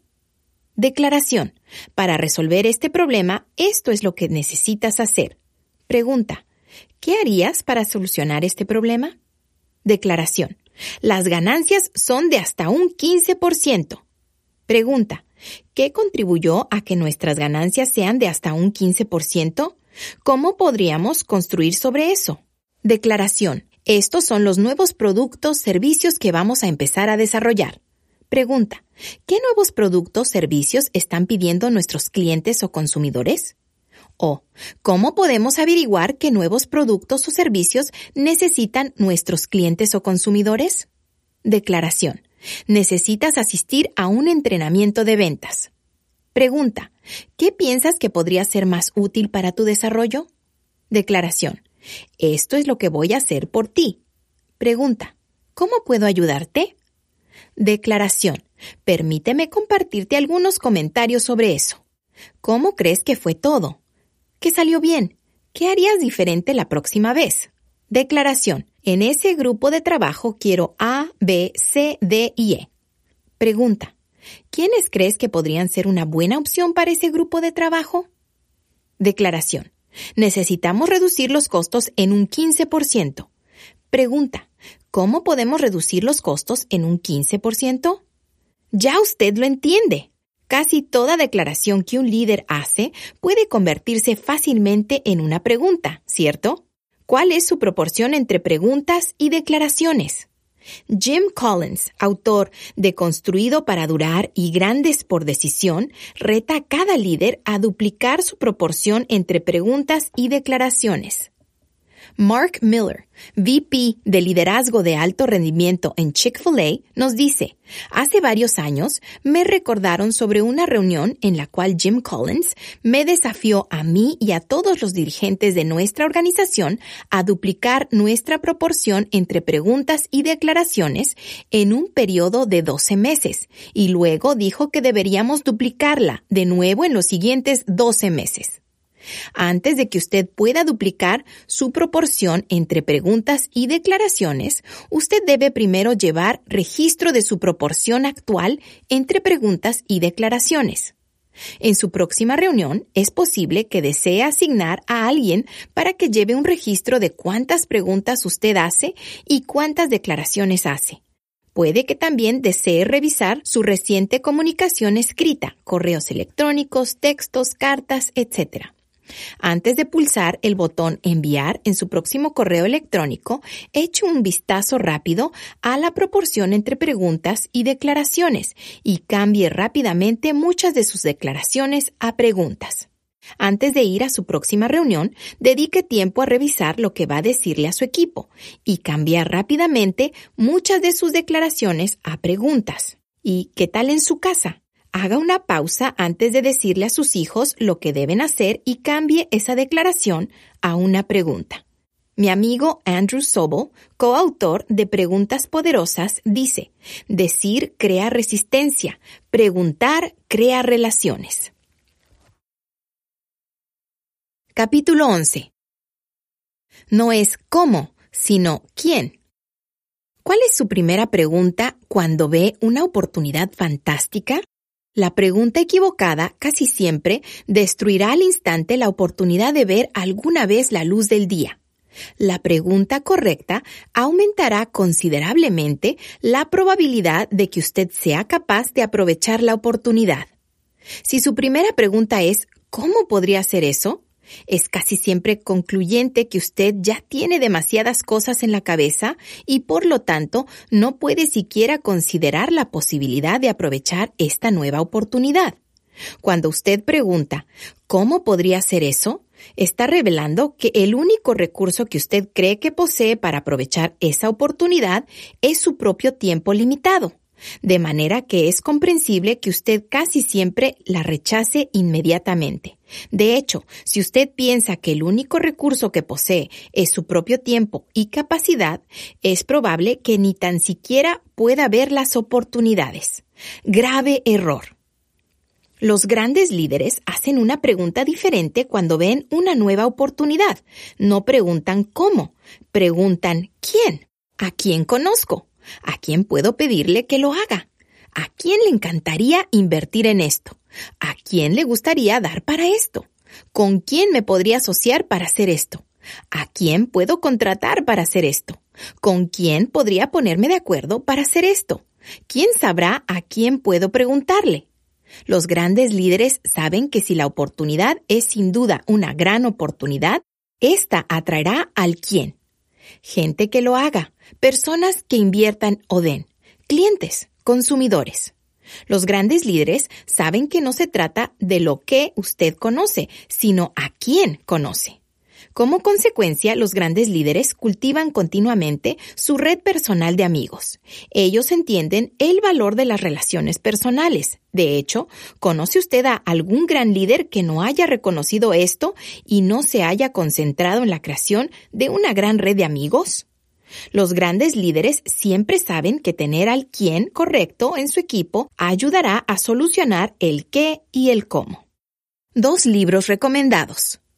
Número uno. Si usted todavía no tiene el libro de mi amigo Bob Budine, El poder del quién, The Power of Who, solo en inglés, cómprelo hoy mismo. El subtítulo del libro es Usted ya conoce a todo el que necesita conocer. Bob escribe, este poderoso principio ha sido utilizado por exitosos amantes de sueños a lo largo de los años. Ya usted tiene el quién. Se lo prometo, usted ya conoce a alguien ahora mismo que conoce a la persona que le ayudará a alcanzar su meta o que le va a contratar o que le presentará a la persona que usted necesita conocer. Número 2. Otro libro que debería tener es uno escrito por mi amigo Jack Killian, titulado Redes, todo el tiempo, en todas partes, con todo el mundo. Mantener una red de contactos no es difícil. De hecho, alegrará su vida y elevará drásticamente la trayectoria de su éxito futuro. Si sus habilidades para mantener una red de contactos no son buenas o no tiene ningunas, el libro de Jack le enseñará el cómo, pero usted tendrá que proporcionar el quiero. Dos citas que Jack comparte en su libro son lo que realmente distingue a aquellos con un desempeño elevado del resto del grupo es su capacidad para mantener y sacar provecho de las redes de contactos. MIT Sloan Management Review, Web. Uno de los cuatro roles esenciales del liderazgo es mantener relaciones al desarrollar redes de contactos. Ann Baber y Lynn Wayman. Capítulo 12 el poder de la palabra pudiera. Basado en la palabra poder en el título, ¿sobre qué le parece que se tratará este capítulo? ¿Fortaleza física? ¿Fortaleza militar? ¿Fortaleza financiera? ¿Fortaleza verbal? ¿Fortaleza de liderazgo? Definitivamente ninguna de las tres primeras. Quizás si se refiere a fortalezas verbales y fortalezas de liderazgo, pero no de la manera que usted está pensando. Lea cuidadosamente estas dos preguntas. ¿Qué debemos hacer para corregir esto? ¿Qué pudiéramos hacer para corregir esto? ¿Cuál es la diferencia? Si debemos en la primera oración ha sido sustituida por pudiéramos en la segunda oración. Cuando le pregunte a su equipo, ¿qué debemos hacer para corregir esto? ¿Pensarán que deben tener la respuesta correcta antes de hablar? ¿Les preocupará que la reacción inmediata a su respuesta sea eso nunca funcionará. Sin embargo, cuando le pregunte a su equipo qué pudiéramos hacer para corregir esto, podrían sentirse mucho más cómodos al simplemente compartir posibles soluciones. ¿Cuál de estas dos preguntas pudiera aumentar las posibilidades de que su equipo encuentre una solución para lo que no funciona? Otros ejemplos. ¿Qué preguntar en lugar de? ¿Qué pudieras hacer? ¿Qué vas a hacer? ¿Quién pudiera saber? ¿Quién sabrá? ¿Cuáles resultados pudieras perseguir? ¿Cuáles resultados vas a perseguir? ¿A quién pudiera deberse? ¿Por qué es eso? ¿Dónde pudieras buscar? ¿Dónde debes buscar? ¿Puede ver ahora el poder de la palabra pudiera? Les da la libertad a las personas de enunciar múltiples posibilidades y pudiera aumentar drásticamente la probabilidad de que su equipo encuentre una solución. Si usted usa la palabra pudiera, realmente pudiera aumentar sus fortalezas verbales y de liderazgo. ¿Qué otras ventajas pudiera haber en aumentar el uso de la palabra pudiera al liderear con preguntas? Capítulo 13. ¿Cómo puedo entrenar más eficazmente a otros? Entrenar es simplemente hacer preguntas para ayudar a alguien a llegar desde punto A hasta punto B, desde aquí, donde están ahora, hacia allá, donde quieren llegar. ¿Sabía que usted puede enfrentar eficazmente a un neurocirujano un día, a un director ejecutivo de una compañía tecnológica al otro día y a un gobernador de un estado al día siguiente? Usted se debe estar preguntando ¿cómo puede ser?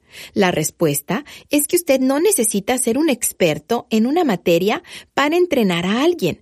Usted simplemente hace las preguntas y ellos proveerán el contenido.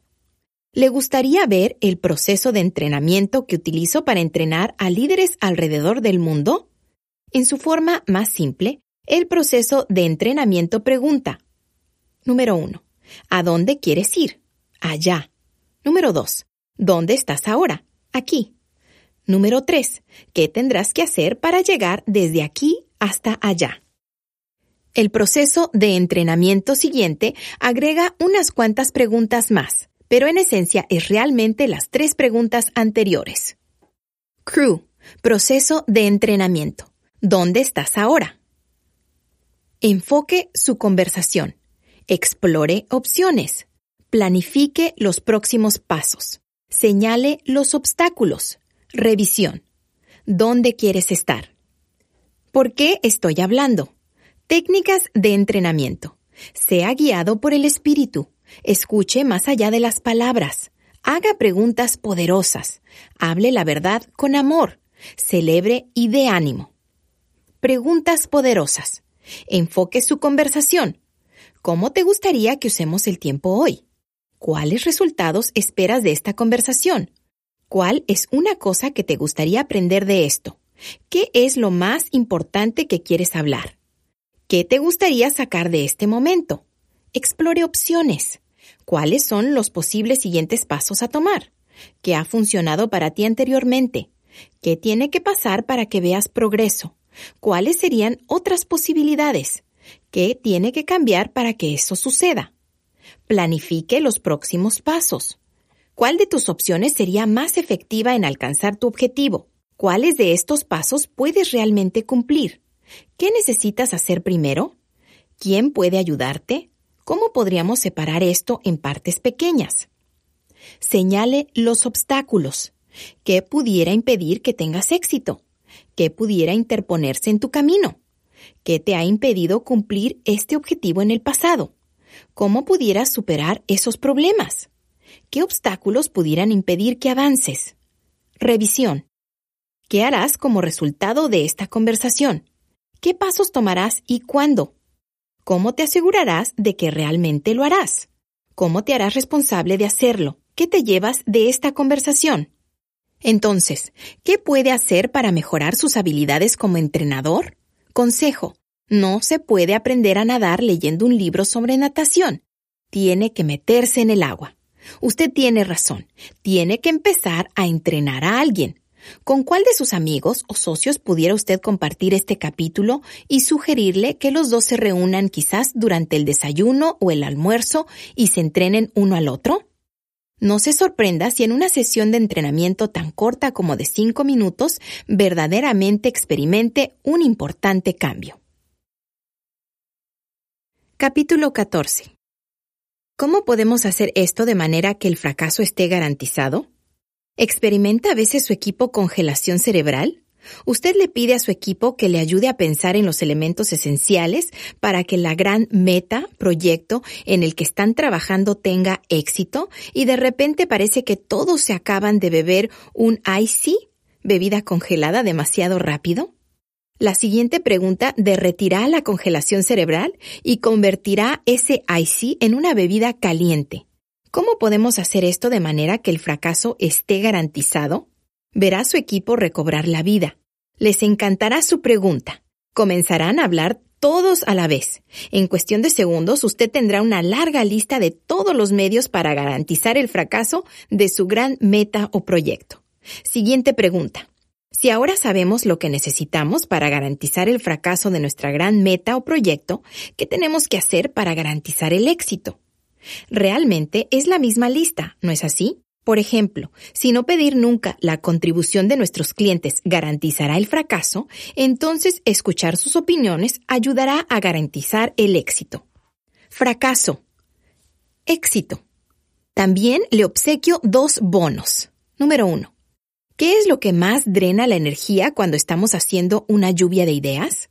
Aquella persona que responde a una idea durante la lluvia de ideas diciendo, eso nunca funcionará la buena noticia es que a esa persona le encantará añadir a la lista de lo que no funciona. Número 2. Usted obtendrá una larga lista de elementos críticos que no hubiera podido tener de otra manera. Adelante, descongele el cerebro de su equipo haciéndoles esta pregunta. ¿Cómo podemos hacer esto de manera que el fracaso esté garantizado? ¿Me haría un favor? ¿Me podría dejar saber cómo le fue? Escríbame a mi correo electrónico. Capítulo 15. La mejor pregunta que jamás me hayan hecho. En octubre de 2013, después de 24 años, dejé de trabajar para el ministerio Josh McDowell. Inmediatamente me puse a pensar qué le podría dar a Josh para expresar mi agradecimiento por 24 años de colaboración en el ministerio. No tenía ni idea. Lo único que yo sabía era que probablemente no era algo que podría comprar en el centro comercial. Cuatro días más tarde, yo estaba desayunando con Bob Beal, mi mentor desde 1980, y en la manera que recuerdo los eventos de la semana, Bob me hizo esta pregunta. Bob, trabajaste 24 años con Josh McDowell. ¿Qué aprendiste de él? Comencé inmediatamente a compartirle las cosas que había aprendido. Después de compartirle cinco o seis cosas, Bob me preguntó, ¿Tienes todo eso por escrito? No, le respondí. Él entonces me preguntó, ¿por qué no?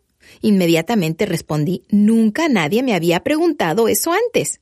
Después de recomendarme que las escribiera, añadió, y sabes qué más? Después de que hayas hecho tu lista, necesitas compartirla con Josh. Eso bendecirá su corazón.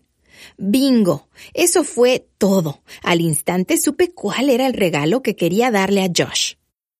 Cada día, durante los próximos dos meses, añadía algo a mi lista. Mi objetivo era crear un folleto que yo pudiera imprimir para Josh, su esposa Dottie, sus cuatro hijos y nuestros cuatro hijos, y que estuviera envuelto y colocado al pie de nuestros árboles de Navidad el 25 de diciembre de 2003. El 19 de diciembre mi lista llegaba a 62 cosas y era hora de dirigirme a la copistería. Alrededor del mediodía del día de Navidad recibí una llamada telefónica de Josh. Bob, no sé de dónde se te ocurrió esa idea, pero este es el mejor regalo que he recibido en mi vida. Luego puso a Dory en el teléfono y ella me dijo, Bob Teed, estoy enojada contigo. Le dije, Dottie, es Navidad, no debes estar enojada con nadie en Navidad. Ella me dijo, y no debería tener que llorar el día de Navidad tampoco, pero en los últimos 30 minutos mis ojos han estado llenos de lágrimas leyendo 62 cosas. Bob, este es un regalo increíble. Muchas gracias. Más tarde, al reflexionar sobre esa experiencia, me di cuenta de que aunque yo había dado un regalo, también había recibido un gran regalo de regreso. El regalo de acabar bien. ¿Cuántas veces usted ha dejado un trabajo pensando, eso no terminó tan bien como me hubiera gustado? Pero usted no tiene ni idea de qué hubiera podido haber hecho de manera diferente. Desde ese día, en 2003, cuando Bob me hizo esa gran pregunta cada vez que alguien me comparte que está a punto de cambiar de empleo, voluntaria o involuntariamente, le pregunto, ¿qué aprendiste de tu supervisor? Después que me dicen un par de cosas, les pregunto, ¿tienes esas cosas escritas? Hasta la fecha, todo el mundo me ha respondido negativamente. Entonces, los animo a hacer su lista y que cuando hayan terminado se la envíen a su ex supervisor como una manera de terminar bien. La lista no tiene que tener 62 cosas. Podría ser tan corta como dos o tres cosas que aprendió de ellos que le servirán para el resto de su vida. Y nunca es demasiado tarde para enviar ese regalo. ¿Cuántos supervisores ha tenido hasta la fecha? Imagínese cómo se sentirán si recibieran una breve carta suya, dándoles las gracias por el privilegio de haber trabajado con ellos y compartiéndoles dos o tres cosas que usted aprendió de ellos que le han servido hasta el día de hoy. ¿Cuántas cartas como esa cree que hayan recibido? Una idea más. El mundo es pequeño y la vida es larga. Muchas veces cuando los veinteañeros dejan su primer puesto de trabajo pudieran pensar, al fin, me alegro de que nunca tendré que volver a ver a esas personas. Dos años más tarde, deciden dejar su segundo trabajo y mientras caminan hacia su entrevista para lo que esperan que se convierta en su tercer trabajo, se encuentran allí sentado al supervisor de su primer trabajo. Ahora, ¿qué diferencia cree usted que haría si dos años antes le hubiera enviado una nota a ese supervisor dándole las gracias por dos o tres cosas que había aprendido de él? Me atrevería a decir que un puesto de trabajo está casi garantizado. Puede descargar una copia gratuita de 62 cosas que he aprendido de Josh en theteeds.cccministry.org barra resources.php. También encontrará otros 35 recursos para el desarrollo de liderazgo que están disponibles para ser descargados gratuitamente. Hasta el día de hoy estoy tan agradecido con Bob Bio por haberme hecho esa gran pregunta. Capítulo 16.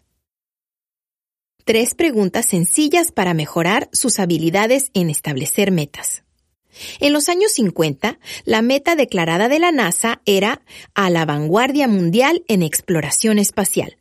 Luego, John Kennedy se convirtió en presidente y cambió la meta de la NASA a que el hombre pise la Luna y regrese a salvo a la Tierra antes que termine esta década.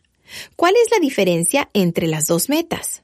La primera meta ciertamente suena bastante noble, pero ¿qué le falta? ¿Qué tiene la segunda meta que no tiene la primera? La segunda responde a las tres preguntas sencillas que cada meta debe responder. De X a Y. ¿Para cuándo? X. ¿Dónde está usted ahora? ¿Cuál es su realidad actual? Y. ¿A dónde quiere ir? ¿Cuál es su línea de meta? ¿Para cuándo? ¿Cuándo es la fecha exacta en la que desea cruzar la línea de meta? Hagámosle una prueba a la meta de la NASA en los años 50, a la vanguardia mundial en exploración espacial. X. ¿Cuál es la realidad actual? Se desconoce. Y, ¿a dónde quieren ir? Impreciso. ¿Cuál será su línea de meta? Indeterminado. ¿Para cuándo? Se desconoce. Hagámosle la prueba a la meta de John Kennedy para la NASA. Que el hombre pise la luna y regrese a salvo a la Tierra antes que termine esta década. X. ¿Cuál es su realidad actual? Tierra. Ningún estadounidense había ido al espacio. Y, ¿a dónde quieren ir? Luna, y devolverlo a la Tierra de forma segura. ¿Cuál será su línea de meta? Que el lanzamiento, el aterrizaje y la recuperación sean exitosos. ¿Para cuándo? Antes del 31 de diciembre de 1969. ¿En cuál década le hubiera gustado trabajar para la NASA? ¿Los 50 o los 60? ¿En cuál década la meta fue bien clara? ¿Los 50 o los 60? Por favor, saquen sus metas personales y organizacionales. ¿Responden sus metas claramente a las preguntas de X a Y? ¿Para cuándo? Si la respuesta es sí, felicítese a usted mismo. Si la respuesta es no, ¿cómo puede volverlas a escribir de manera que respondan claramente a las preguntas de X a Y para cuándo? Cuáles serán los beneficios para usted y su organización si sus metas están escritas de manera que X a Y para cuando esté claramente expresado. ¿Cuáles son los beneficios de tener una línea de meta clara? ¿Le gustaría compartir las tres preguntas sencillas para mejorar sus habilidades en establecer metas? Capítulo 17. ¿Qué podemos aprender de Jesús sobre hacer grandes preguntas? Cuando Jesús tenía 12 años de edad. Al cabo de tres días, sus padres, José y María, lo encontraron en el templo, sentado entre los maestros, escuchándolos y haciéndoles preguntas. Lucas 2.46. ¿Por qué hacía Jesús tantas preguntas? Ya que seamos seguidores de Jesús o no, todos haríamos bien en estudiar las prácticas de comunicación del mayor comunicador en toda la historia. El estilo de comunicación de Jesús se centró en dos cosas. Contó grandes historias e hizo grandes preguntas. No sé usted, pero yo hago muchas preguntas porque no sé las respuestas. Ese nunca fue el caso de Jesús. Él sabía todas las respuestas y sin embargo, su interacción con la gente se enfocaba en hacerles preguntas. Los cuatro evangelios registran 329 preguntas que hizo Jesús. ¿Por qué cree que él hizo tantas preguntas? Dedique un par de minutos a enumerar de tres a cinco razones por las que cree que él hizo tantas preguntas. Le presento unas cuantas de mi propia lista. Conectar con las personas. Las preguntas edifican las relaciones. Obligaba a las personas con las que interactuaba a que tuvieran que pensar. Creó conversaciones. Los oyentes eran más propensos a sacar sus propias conclusiones. A veces también respondían a las preguntas con sus propias preguntas. A veces hizo preguntas como preámbulo a la conversación.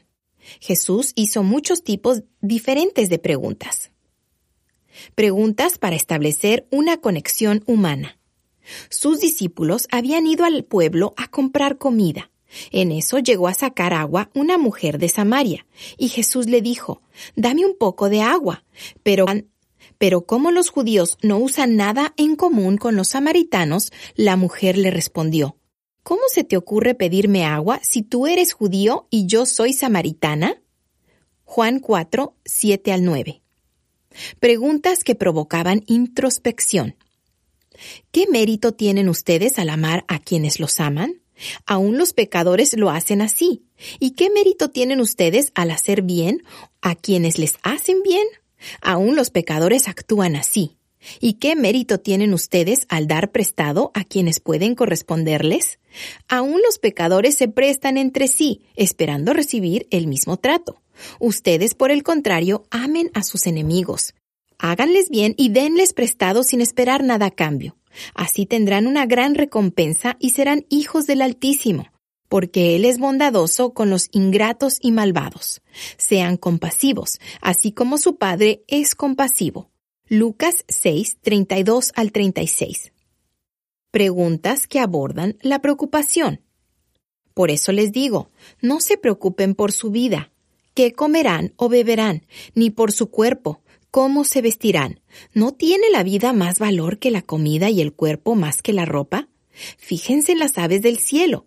No siembran ni cosechan, ni almacenan en graneros. Sin embargo, el Padre Celestial las alimentan. ¿No valen ustedes mucho más que ellas? ¿Quién de ustedes, por mucho que se preocupe, puede añadir una sola hora al curso de su vida? ¿Y por qué se preocupan por la ropa? Observen cómo crecen los lirios del campo. No trabajan ni hilan. Sin embargo, les digo que ni siquiera Salomón, con todo su esplendor, se vestía como uno de ellos. Si así viste Dios a la hierba que hoy está en el campo y mañana es arrojada al horno, ¿no hará mucho más por ustedes, gente de poca fe? Mateo 6, 25 al 30 preguntas que ponían en perspectiva sus agravios hacia otros. ¿Por qué te fijas en la astilla que tiene tu hermano en el ojo y no le das importancia a la viga que está en el tuyo? ¿Cómo puedes decirle a tu hermano, déjame sacarte la astilla del ojo cuando ahí tienes una viga en el tuyo? Mateo 7 del 3 al 4. Preguntas para causar debate. Luego dijo a los otros que está permitido en sábado hacer el bien o hacer el mal, salvar una vida o matar. Marcos 3:4. Si un hombre tiene cien ovejas y se le extravía una de ellas, ¿no dejará las noventa y nueve en las colinas para ir en busca de la extraviada? Mateo 18, 12b. Preguntas que servían como preámbulo. Jesús y sus discípulos salieron hacia las aldeas de Cesarea de Filipo. En el camino les preguntó, ¿Quién dice la gente que soy yo? Unos dicen que Juan el Bautista, otros que Elías y otros que uno de los profetas, contestaron. Marcos 8, 27 al 28. Por regla general, a la gente le gusta hablar de otros y casi siempre responden rápidamente cuando se les pregunta acerca de otras personas. La pregunta al grano. ¿Y ustedes quién dicen que soy yo? Tú eres el Cristo, afirmó Pedro. Marcos 8, 29. Preguntas que revelaron deficiencia. Los discípulos objetaron. ¿Dónde podríamos conseguir en este lugar despoblado suficiente pan para dar de comer a toda esta multitud? ¿Cuántos panes tienen? les preguntó Jesús. Siete y unos pocos pescaditos.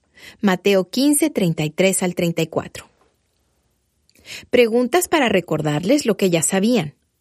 Algunos fariseos se le acercaron y para ponerlo a prueba le preguntaron, ¿está permitido que un hombre se divorcie de su esposa por cualquier motivo?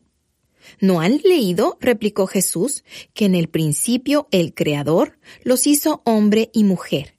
Y dijo, por eso dejará el hombre a su padre y a su madre y se unirá a su esposa, y los dos llegarán a ser un solo cuerpo. Mateo 19 del 3 al 5. ¿No han leído ustedes esta escritura? La piedra que desecharon los constructores ha llegado a ser la piedra angular. Esto es obra del Señor. ¿Y nos deja maravillados? Marcos 12, 10 al 11. Preguntas para pedir opinión. En esto se presentó un experto en la ley y para poner a prueba a Jesús le hizo esta pregunta. Maestro, ¿qué tengo que hacer para heredar la vida eterna? Jesús replicó, ¿qué está escrito en la ley? ¿Cómo la interpretas tú? Como respuesta el hombre citó, Ama al Señor tu Dios con todo tu corazón, con todo tu ser, con todas tus fuerzas y con toda tu mente. Y ama a tu prójimo como a ti mismo. Bien contestado, le dijo Jesús, haz eso y vivirás. Lucas 10, 25 al 28. Preguntas que le permitían a la gente expresar sus propias necesidades. Una gran multitud seguía a Jesús cuando él salía de Jericó con sus discípulos. Dos ciegos que estaban sentados junto al camino, al oír que pasaba Jesús, gritaron, Señor, Hijo de David, ten compasión de nosotros. La multitud los reprendía para que se callaran, pero ellos gritaban con más fuerza, Señor, Hijo de David, ten compasión de nosotros. Jesús se detuvo y los llamó. ¿Qué quieren que haga por ustedes? Señor, queremos recibir la vista. Jesús se compadeció de ellos y les tocó los ojos. Al instante recobraron la vista y lo siguieron. Mateo 20, 29 al 34. Así que llamaron al ciego. Ánimo, le dijeron, levántate, te llama. Él, arrojando la capa, dio un salto y se acercó a Jesús. ¿Qué quieres que yo haga por ti? le preguntó. Rabí, quiero ver, respondió el ciego. Puedes irte, le dijo Jesús. Tu fe te ha sanado. Al momento recobró la vista y empezó a seguir a Jesús por el camino. Marcos 10, 49 al 52. Preguntas inteligentes. Danos tu opinión. ¿Está permitido pagar impuestos al César o no? Conociendo sus malas intenciones, Jesús replicó, Hipócritas, ¿por qué me tienden trampas? Muéstrenme la moneda para el impuesto. Y se la enseñaron. ¿De quién son esta imagen y esta inscripción? les preguntó. Del César, respondieron. Entonces, denle al César lo que es del César y a Dios lo que es de Dios. Al oír esto se quedaron asombrados, así que lo dejaron y se fueron. Mateo 22, 17 al 22. Él respondió preguntas con preguntas. Llegaron de nuevo a Jerusalén y mientras Jesús andaba por el templo, se le acercaron los jefes de los sacerdotes, los maestros de la ley y los ancianos. ¿Con qué autoridad haces esto? le interrogaron. ¿Quién te dio autoridad para actuar así? Yo voy a hacerles una pregunta a ustedes, replicó él. Contéstenmela y les diré con qué autoridad hago esto. ¿El bautismo de Juan procedía del cielo o de la tierra? Respóndanme. Ellos se pusieron a discutir entre sí. Si respondemos del cielo, nos dirá, entonces, ¿por qué no le creyeron? Pero si decimos de la tierra, es que temían al pueblo porque todos consideraban que Juan era realmente un profeta. Así que le respondieron a Jesús, no lo sabemos. Pues yo tampoco les voy a decir con qué autoridad hago esto. Marcos 11, 27 al 33. Preguntas que les preguntaban a sus oyentes cuál era la enseñanza de una parábola. ¿Cuál de estos tres piensas que demostró ser el prójimo del que cayó en manos de los ladrones? El que se compadeció de él, contestó el experto en la ley. Anda entonces y haz tú lo mismo, concluyó Jesús. Lucas 10, 36 al 37. Es fácil para nosotros no percatarnos de la verdadera brillantez de esta pregunta, porque en nuestra cultura no tenemos odio hacia los samaritanos, pero en aquellos tiempos los judíos odiaban a los samaritanos. Quienes vivían en el norte de Israel tomaban el camino largo a Jerusalén, simplemente para evitar pasar por Samaria. Así que cuando Jesús pregunta ¿quién fue el prójimo? Lo más probable es que haya habido una larga pausa antes de que el intérprete de la ley judía respondiera, y es casi seguro que fue muy difícil para él decir que el héroe de esta historia fue un samaritano, cuando él odiaba a todos los samaritanos. Jesús podría haber contado esta historia y terminar diciendo, así que, por tanto, el samaritano fue su prójimo. Sin embargo, brillantemente le preguntó la respuesta al intérprete de la ley, sabiendo que responder a esa pregunta podría ser potencialmente poderoso para su vida y la de los demás presentes. Preguntas que le pedían a la gente que considerara el costo. Supongamos que alguno de ustedes quiere construir una torre. ¿Acaso no se sienta primero a calcular el costo para ver si tiene suficiente dinero para terminarla? Si echa los cimientos y no puede terminarla, todos los que la vean comenzarán a burlarse de él y dirán, este hombre ya no pudo terminar lo que comenzó a construir. O supongamos que un rey está a punto de ir a la guerra contra otro rey. ¿Acaso no se sienta primero a calcular si con diez mil hombres puede enfrentarse al que viene contra él con veinte mil? Si no puede, enviará una delegación mientras el otro está todavía lejos para pedir condiciones de paz. Lucas 14, 28 al 32. Preguntas que suscitan el compromiso. Desde entonces muchos de sus discípulos le volvieron la espalda y ya no andaban con él. Así que Jesús les preguntó a los doce, ¿también ustedes quieren marcharse? Señor, contestó Simón Pedro, ¿a quién iremos? Tú tienes palabras de vida eterna, y nosotros hemos creído y sabemos que tú eres el Santo de Dios. Juan 6, 66 al 69. Preguntas que restauraron al discípulo que negó a Jesús tres veces. Cuando terminaron de desayunar, Jesús le preguntó a Simón Pedro, Simón, hijo de Juan, ¿me amas más que estos? Sí, Señor, tú sabes que te quiero, contestó Pedro. Apacienta mis corderos, le dijo Jesús. Y volvió a preguntarle, Simón, hijo de Juan, ¿me amas? Sí, Señor, tú sabes que te quiero. Cuida de mis ovejas. Por tercera vez Jesús le preguntó, Simón, hijo de Juan, ¿me quieres? A Pedro le dolió que por tercera vez Jesús le hubiera preguntado, ¿me quieres? Así que le dijo, Señor, tú lo sabes todo, tú sabes que te quiero. Apacienta mis ovejas, le dijo Jesús. Juan 21 del 15 al 17. Y por último, mi pregunta favorita. ¿Qué les parece? Mateo 18:12. Para cerrar este capítulo, tengo dos preguntas para usted. ¿Quién dicen las personas hoy en día que es Jesús? ¿Y usted? ¿Quién dice que es Jesús? Si usted no está seguro o si desea saber más acerca de quién es Jesús, me encantaría enviarle uno de mis libros favoritos, Más que un carpintero, por Josh McDowell mi ex colega por 24 años. Por favor, envíeme un correo electrónico a bobteed.cru.org bob.tiede.cru.org con su dirección postal y su libro estará pronto en camino. Con mis felicitaciones. Por favor, déjeme saber en su mensaje que usted desea la versión en español. Oferta disponible solo en Estados Unidos. puede descargar mi segundo libro electrónico gratuito visitando 339 questions jesusasked.com barra Spanish barra. Todas las citas de las escrituras son de la nueva versión internacional de la Biblia. Capítulo 18. ¿En cuál de sus actividades siente que Dios se agrada? ¿Recuerda la película Carros de Fuego? En 1981, Carros de Fuego ganó el premio de la Academia por Mejor Película.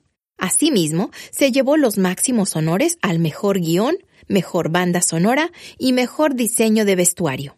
Si nunca la he visto, aquí está una breve sinopsis de la historia resumida por Ben J. Ditzel. Un domingo en París, Francia, en los Juegos Olímpicos de 1924, Eric Liddell se descalificó a sí mismo de los 100 metros a causa de su convicción de no correr el Día del Señor. Eso además puso en peligro la esperanza de una medalla para Gran Bretaña. Los británicos estaban muy decepcionados porque él era el favorito para ganar la carrera de los 100 metros y no iba a correr. En cambio, Eric iba a correr en los 400 metros. Esta era una carrera para la que él no estaba preparado ni había entrenado. Fue criticado y ridiculizado por la gente en las calles, tiendas y restaurantes. No obstante, a pesar de los temores, Eric obtuvo la victoria y llegó a la meta cinco metros por delante del medallista de plata. Eric Liddell había ganado la medalla de oro e implantado un récord mundial. Pero lo más importante de todo, Eric había guardado su compromiso con sus convicciones de fe y creencia en Dios. Después de los Juegos Olímpicos y de graduarse, regresó al norte de China, donde sirvió como misionero desde 1925 hasta 1943. Él era un hombre que corría, hablaba y vivía con gran fidelidad y sólido compromiso con Cristo. Si usted nunca ha visto Carros de Fuego, trate de hacerlo, la va a disfrutar mucho. Si usted ya vio Carros de Fuego, le tengo una pregunta. ¿Cuál es su cita favorita de la película? Esta es una de las más famosas. Creo que Dios me hizo con un propósito, pero también me hizo rápido y cuando corro siento que Él se agrada. Eric Liddell todo lo que usted ha leído hasta ahora es simplemente una preparación para hacerle una de mis preguntas favoritas. ¿En cuál de sus actividades siente que Dios se agrada? Dios le hizo con un propósito. Él le creó con fortalezas y talentos. Cuando usted está en su lugar ideal, casi no tiene que esforzarse. Sus resultados son tres a diez veces mayores que cualquier otra cosa que usted tiene que hacer a través de pura disciplina e intencionalidad. El 20% de lo que hacemos produce el 80% de los resultados. Para usted, ¿cuál es ese 20% que produce el 80%? ¿Sería tan amable de compartir su respuesta a la pregunta ¿en cuál de sus actividades siente que Dios se agrada conmigo? Escríbame a bob.tide arroba cru.org b-o-b.t-i-e-d-e arroba cru.org. Leer su respuesta alegrará mi día. Gracias de antemano. En su próxima reunión, ya sea de uno en uno o con todo su equipo, tome tiempo para preguntarles, ¿en cuál de sus actividades siente que Dios se agrada? Capítulo 19. 22 líderes comparten el valor de las preguntas en sus vidas y liderazgo. Las grandes preguntas son más valiosas que el oro. Cuando me decidí a escribir este libro, contacté a 22 líderes increíbles a quienes tengo el privilegio de llamar mis amigos para pedirles que compartieran algunas frases sobre el valor de las preguntas en sus vidas y liderazgo. Las preguntas me dan la información correcta para poder tomar una decisión inteligente y el contexto para tomar una decisión sabia. Josh McDowell orador, autor de más de 100 libros, incluyendo Evidencia que exige un veredicto y más que un carpintero. Cada vez que hablo con alguien estoy atento a cómo Dios podría estar obrando en su vida en ese momento. Hacer las preguntas correctas abre los corazones y almas de las personas de manera que puedo vislumbrar dentro de ellos y ver lo que Dios está haciendo y así unirme a su actividad. Doctor Richard Blackaby, presidente de Ministerios Blackaby. Las preguntas son la moneda del diálogo. Ellas crean conexiones, contextos, ideas, comprensión y energía. Si los líderes pudieran elegir un solo superpoder, yo recomendaría que fuera tener la habilidad de hacer preguntas que sean grandiosas, sustanciosas, atractivas y sugerentes. Julie Winkle Giglioni, coautora de Ayúdalos a crecer o mirarlos irse. La pregunta correcta significa todo, porque te conduce a la respuesta correcta. La vida es demasiado corta para hacer las preguntas equivocadas. Tom Ziegler, presidente de Ziegler Incorporated. Una de las cosas más recientes que he aprendido sobre el valor de las buenas preguntas es que una respuesta bien elaborada desarma una pregunta capciosa.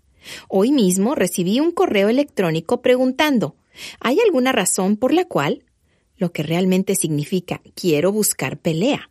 He aprendido que responder a ese tipo de preguntas usualmente aviva el fuego y desata una guerra de correos electrónicos. Después de usar mi regla de esperar 24 minutos para responder, respondí con una pregunta que comenzaba con ¿cómo? Que sirvió como un tranquilizador y facilitó una conversación cara a cara. Me resulta valioso utilizar preguntas que sean bien formuladas y abiertas en casi toda situación. Pam Smith, entrenadora de liderazgo y transición y autora de nuevas formas en que las mujeres sabotean sus carreras. Nunca he aprendido nada mientras hablo. Sin embargo, he aprendido mucho de hacer preguntas y escuchar. Mark DeMoss, fundador de DeMoss PR ser insaciablemente curioso sobre otras personas, sobre sus ideas, sobre lo que funciona y no, y por qué, es una parte importante de quien soy como alguien que dirige una organización y también como persona. Hacer preguntas es como respirar. Rick Wartzman, director ejecutivo del Instituto Drucker. Cosas grandes ocurren cuando usted hace preguntas. Usted provocará alienamiento, participación y responsabilidad. El primer paso es simple. Pregunte, no diga. La parte difícil es elaborar preguntas correctas, aquellas cuyas respuestas no son fáciles. Y en segundo lugar, escuche profunda y productivamente, deshaciéndose de sus propias respuestas. Gary Cohen, gerente asociado CO2 Partners LLC. ¿Por qué preguntamos? Las preguntas inspiran el cambio. Las preguntas transforman la manera de pensar. Las preguntas facilitan la innovación, la creatividad y el crecimiento. Las preguntas crean un espacio para las respuestas que nos llevan en la dirección correcta. Donna, directora ejecutiva del Brighton Grupo de Liderazgo. Las preguntas juegan un papel importante en mi liderazgo me permiten sentir empatía, entender y diagnosticar, lo cual me permite a su vez ser un líder, entrenador y amigo más eficaz, sin mencionar que me ayudan a mí mismo a aprender y crecer. Mark Gauthier, vicepresidente y director ejecutivo de Crew en Estados Unidos. Las preguntas son como la palanca que abre el capó de mi coche. La uso para meterme debajo del capó de las cosas para poder ver cómo las cosas están funcionando. Terence Donahue, director corporativo de aprendizaje, Emerson. La razón principal por la que tuve una carrera exitosa sin un título universitario es que tengo mucha curiosidad. Como uno de mis jefes me dijo hace muchos años, Lee, si no sabes algo o no entiendes algo, pregunta. Puede ser un tonto una vez o un tonto toda tu vida. Cuando hago preguntas, tomo menos malas decisiones. Cuando hablo, es conocimiento que ya tengo. Cuando hago preguntas y escucho, adquiero conocimiento que no tenía. Eso es poderoso. Con Google y haciendo preguntas, nadie tiene excusa alguna para no ser más inteligente y hacerlo de forma acelerada. Hacer preguntas y obtener nuevos conocimientos fomenta la autoestima, la autoconfianza y me ayuda a creer en mí mismo. Lee Cockerell ex vicepresidente ejecutivo de operaciones de Walt Disney World Resort, autor de Creando Magia, las reglas del cliente y la magia de manejar el tiempo. Preguntar y luego escuchar profundamente la respuesta es el eje central más importante de mi vida y liderazgo. Es fundamental para el cumplimiento de la promesa de nuestra compañía, el grupo Goldston, cuando decimos, creamos un tengo que tenerlo. Lo que eso significa es que ayudamos a las empresas a ponerse completamente, y queremos decir completamente, en el lugar del cliente y luego les ayudamos a hacer y contestar la pregunta, ¿qué necesitaría ver, escuchar, leer, pensar y sentir su cliente para que diga, ¿tengo que tenerlo? ¿Por qué? Porque cuando se crea un tengo que tenerlo, usted no tiene que persuadir, convencer o vender. Usted solamente toma los pedidos de ventas. Piense en todos los clientes que hacen filas alrededor de la cuadra de una tienda de Apple. Cuando un nuevo producto sale al mercado y todo lo que están pensando es tengo que tenerlo. Además, en esta era donde todos padecen de corta capacidad de atención, si usted no crea un tengo que tenerlo, estará creando un no, olvídalo, no me interesa. Mark Goldston, fundador y copresidente ejecutivo del grupo Goldston, autor de Solo Escuche. Hacer preguntas es valioso porque me ayuda a escuchar antes de hablar, me alienta a concentrarme en la otra persona me hace tratar de comprender antes de sacar conclusiones. Me recuerda que no se trata de mí. Me impide ponerme a la defensiva en los desacuerdos. Muestra paciencia, interés y amor. Honra a Dios cuando le hacemos preguntas. Cliff Robinson, vicepresidente superior de operaciones de campo Chick-fil-A. El valor de las preguntas se encuentra en su capacidad para interrumpir y perturbar. Sin duda, el pasado es el futuro, Recientemente fui interrumpido durante unos momentos cuando alguien me preguntó, ¿qué estás aprendiendo acerca de viajar y hablar? Yo había estado muy ocupado y no había reflexionado en mis experiencias recientes. La pregunta interrumpió mi tendencia a la acción. Las interrupciones nos hacen bajar la velocidad y nos proporcionan la oportunidad de aprender de los errores, elevar el rendimiento y encontrar la confianza para repetir lo que funciona. Preguntas crean espacios donde la gente crece. Dan Rockwell, blog Leadership Freak. Preguntar es el camino para el aprendizaje y el aprendizaje continuo es esencial para el liderazgo. Las preguntas me ayudan a lograr comprender una situación. Me ayudan a encontrar un lugar de empatía con la gente. Me ayudan a enseñar desafiando el pensamiento de los demás. Me ayudan a escuchar antes de hablar todo lo cual conduce a una mejor información para dar instrucciones o tomar decisiones. Cheryl Batchelder, ex directora ejecutiva de Popeyes, Louisiana Kitchen y autora de Atrévase a servir, cómo lograr mejores resultados al servir a otros. Las preguntas sugerentes y sabias son invaluables en mi vida. Sirven como catalizador para inspirarme a explorar e investigar las respuestas y las nuevas oportunidades que a menudo conducen a aprender ideas claves e innovadoras para el liderazgo. Dr. K. Shellett Stewart, gerente principal de Relaciones Estratégicas de la firma editora de la Escuela de Negocios de Harvard, autor de Revelaciones en los Negocios. Hacerles preguntas a otros me recuerda que tengo necesidades que no puedo suplir esas necesidades pueden variar, desde la necesidad de dirección cuando estoy perdido hasta la necesidad de apoyo emocional cuando me siento desalentado. En resumen, cuando les hago preguntas a otros, tiendo a permanecer humilde.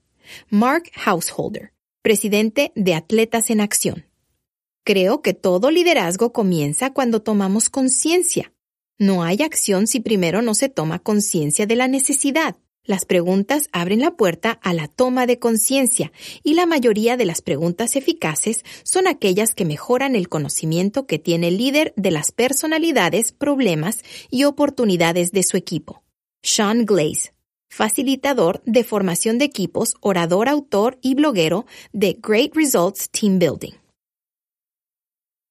Las grandes preguntas me ayudan a entender a aquellos mi esposa de 43 años, mis seis hijos adultos y sus cónyuges, mis 23 nietos, mis amigos, empleados, asociados y las personas con necesidades que Dios pone en mi vida, que deseo amar, servir, liderar y ministrar.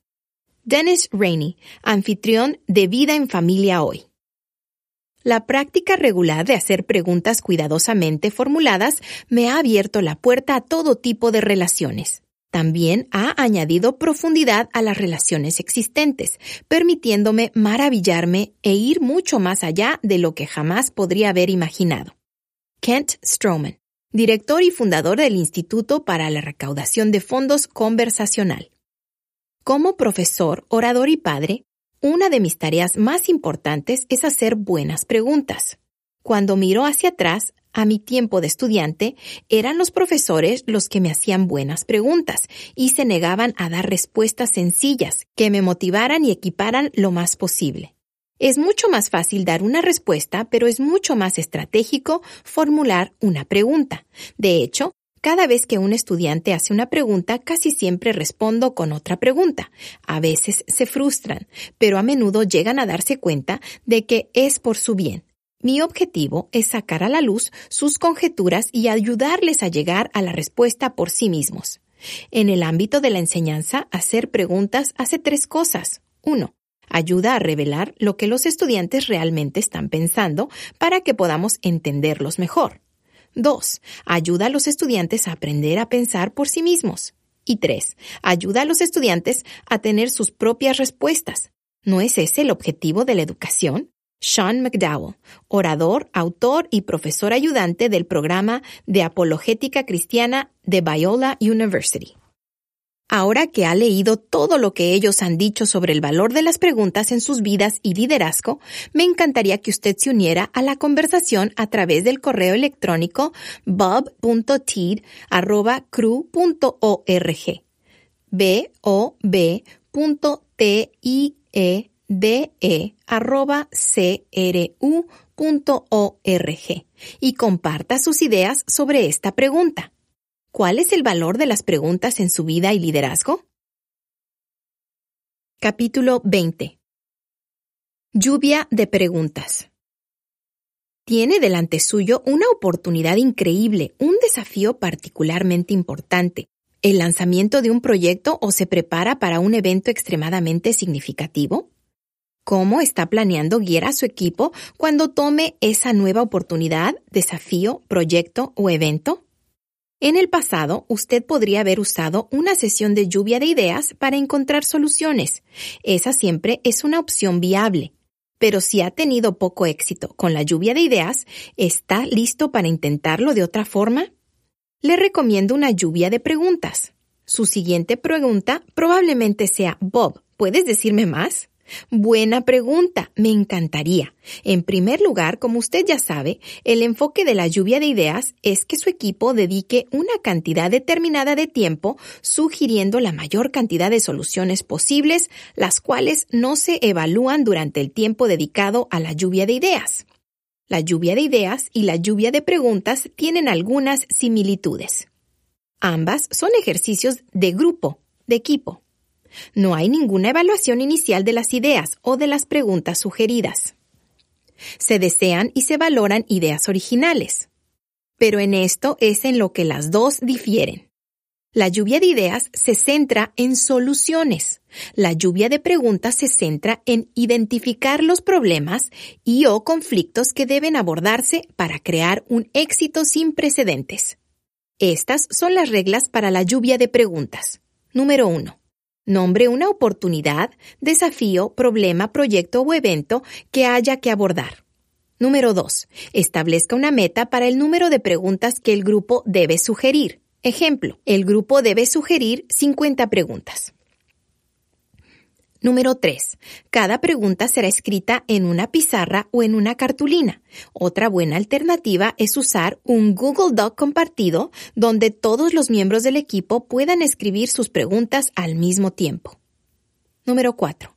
Una vez que alcancen la meta del número de preguntas, cada miembro del equipo lee todas sus preguntas enumeradas y vota por las cinco preguntas, en orden de prioridad, que piensa que deben ser contestadas para asegurar el éxito del tema que se haya decidido en la regla número uno. Número 5. Haga una lista con las cinco preguntas con más votos. Número 6. Empezando con la pregunta número 1, pregúntele a su equipo cómo podemos averiguar la respuesta a esta pregunta. ¿Quién de nuestro equipo, individuo o grupo pequeño está dispuesto a hacer la investigación necesaria y regresar a nuestro equipo con la o las respuestas? Aviso. Casi cada equipo comienza a ponerse lento después de 25 preguntas. No los deje parar. Las mejores preguntas y que harán la mayor diferencia casi siempre vienen en las preguntas 26 a 50. Al obligarlos a seguir al menos hasta 50 o 75 o 100 preguntas, los estará forzando a arar tierra nueva. Ventaja. Las buenas preguntas imploran ser contestadas. Aquí está un ejemplo de lluvia de preguntas. Tema. Las ventas están un 15% detrás de donde estaban el año pasado. Lluvia de preguntas. Meta 50 preguntas. Número 1. ¿Cuáles son las cifras de ventas comparables para cada uno de nuestros productos servicios? Número 2. ¿Las ventas del año pasado fueron normales, por encima o por debajo de lo normal? Número 3. ¿Cuántos nuevos clientes hemos tenido en los últimos 12 meses? Número 4. ¿Cuántos clientes hemos perdido en los últimos 12 meses? Número 5. ¿Estamos haciendo algo diferente este año para generar ventas de lo que hicimos el año pasado? Número 6. ¿Cómo se comparan nuestras ventas físicas, ventas por Internet, ventas por teléfono y ventas cara a cara al cliente consumidor de este año con las ventas del año pasado? Número 7. ¿Cuáles son las implicaciones con respecto a los productos, servicios que están experimentando el mayor descenso? Número 8. ¿Cómo podrían estar los cambios en la economía global, el clima y la cultura de los negocios afectando nuestras ventas? Número 9. ¿Cómo podemos adelantarnos a esos cambios de manera que estén trabajando para nosotros y no contra nosotros? Número 10. ¿Cómo puede nuestro equipo de ventas dejar de hacer presentaciones a los prospectos y comenzar a involucrar a los prospectos? Número 11. ¿Qué están nuestros competidores haciendo mejor que nosotros? Número 12. ¿Qué podemos hacer para fortalecer nuestro servicio de atención al cliente? Número 13. ¿Qué debemos hacer para asegurarnos de prometer menos y cumplir más? Número 14. ¿Les hemos preguntado a nuestros clientes consumidores si es fácil o difícil hacer negocios con nosotros? Número 15. ¿Cuál puede ser nuestra mayor oportunidad de aumentar drásticamente las ventas? Número 16. ¿Qué se necesitaría para cortar el tiempo entre venta y entrega a la mitad? Número 17. ¿Pagarían más nuestros clientes consumidores si supieran que recibirían una calidad superior y una garantía de por vida con nosotros? Número 18.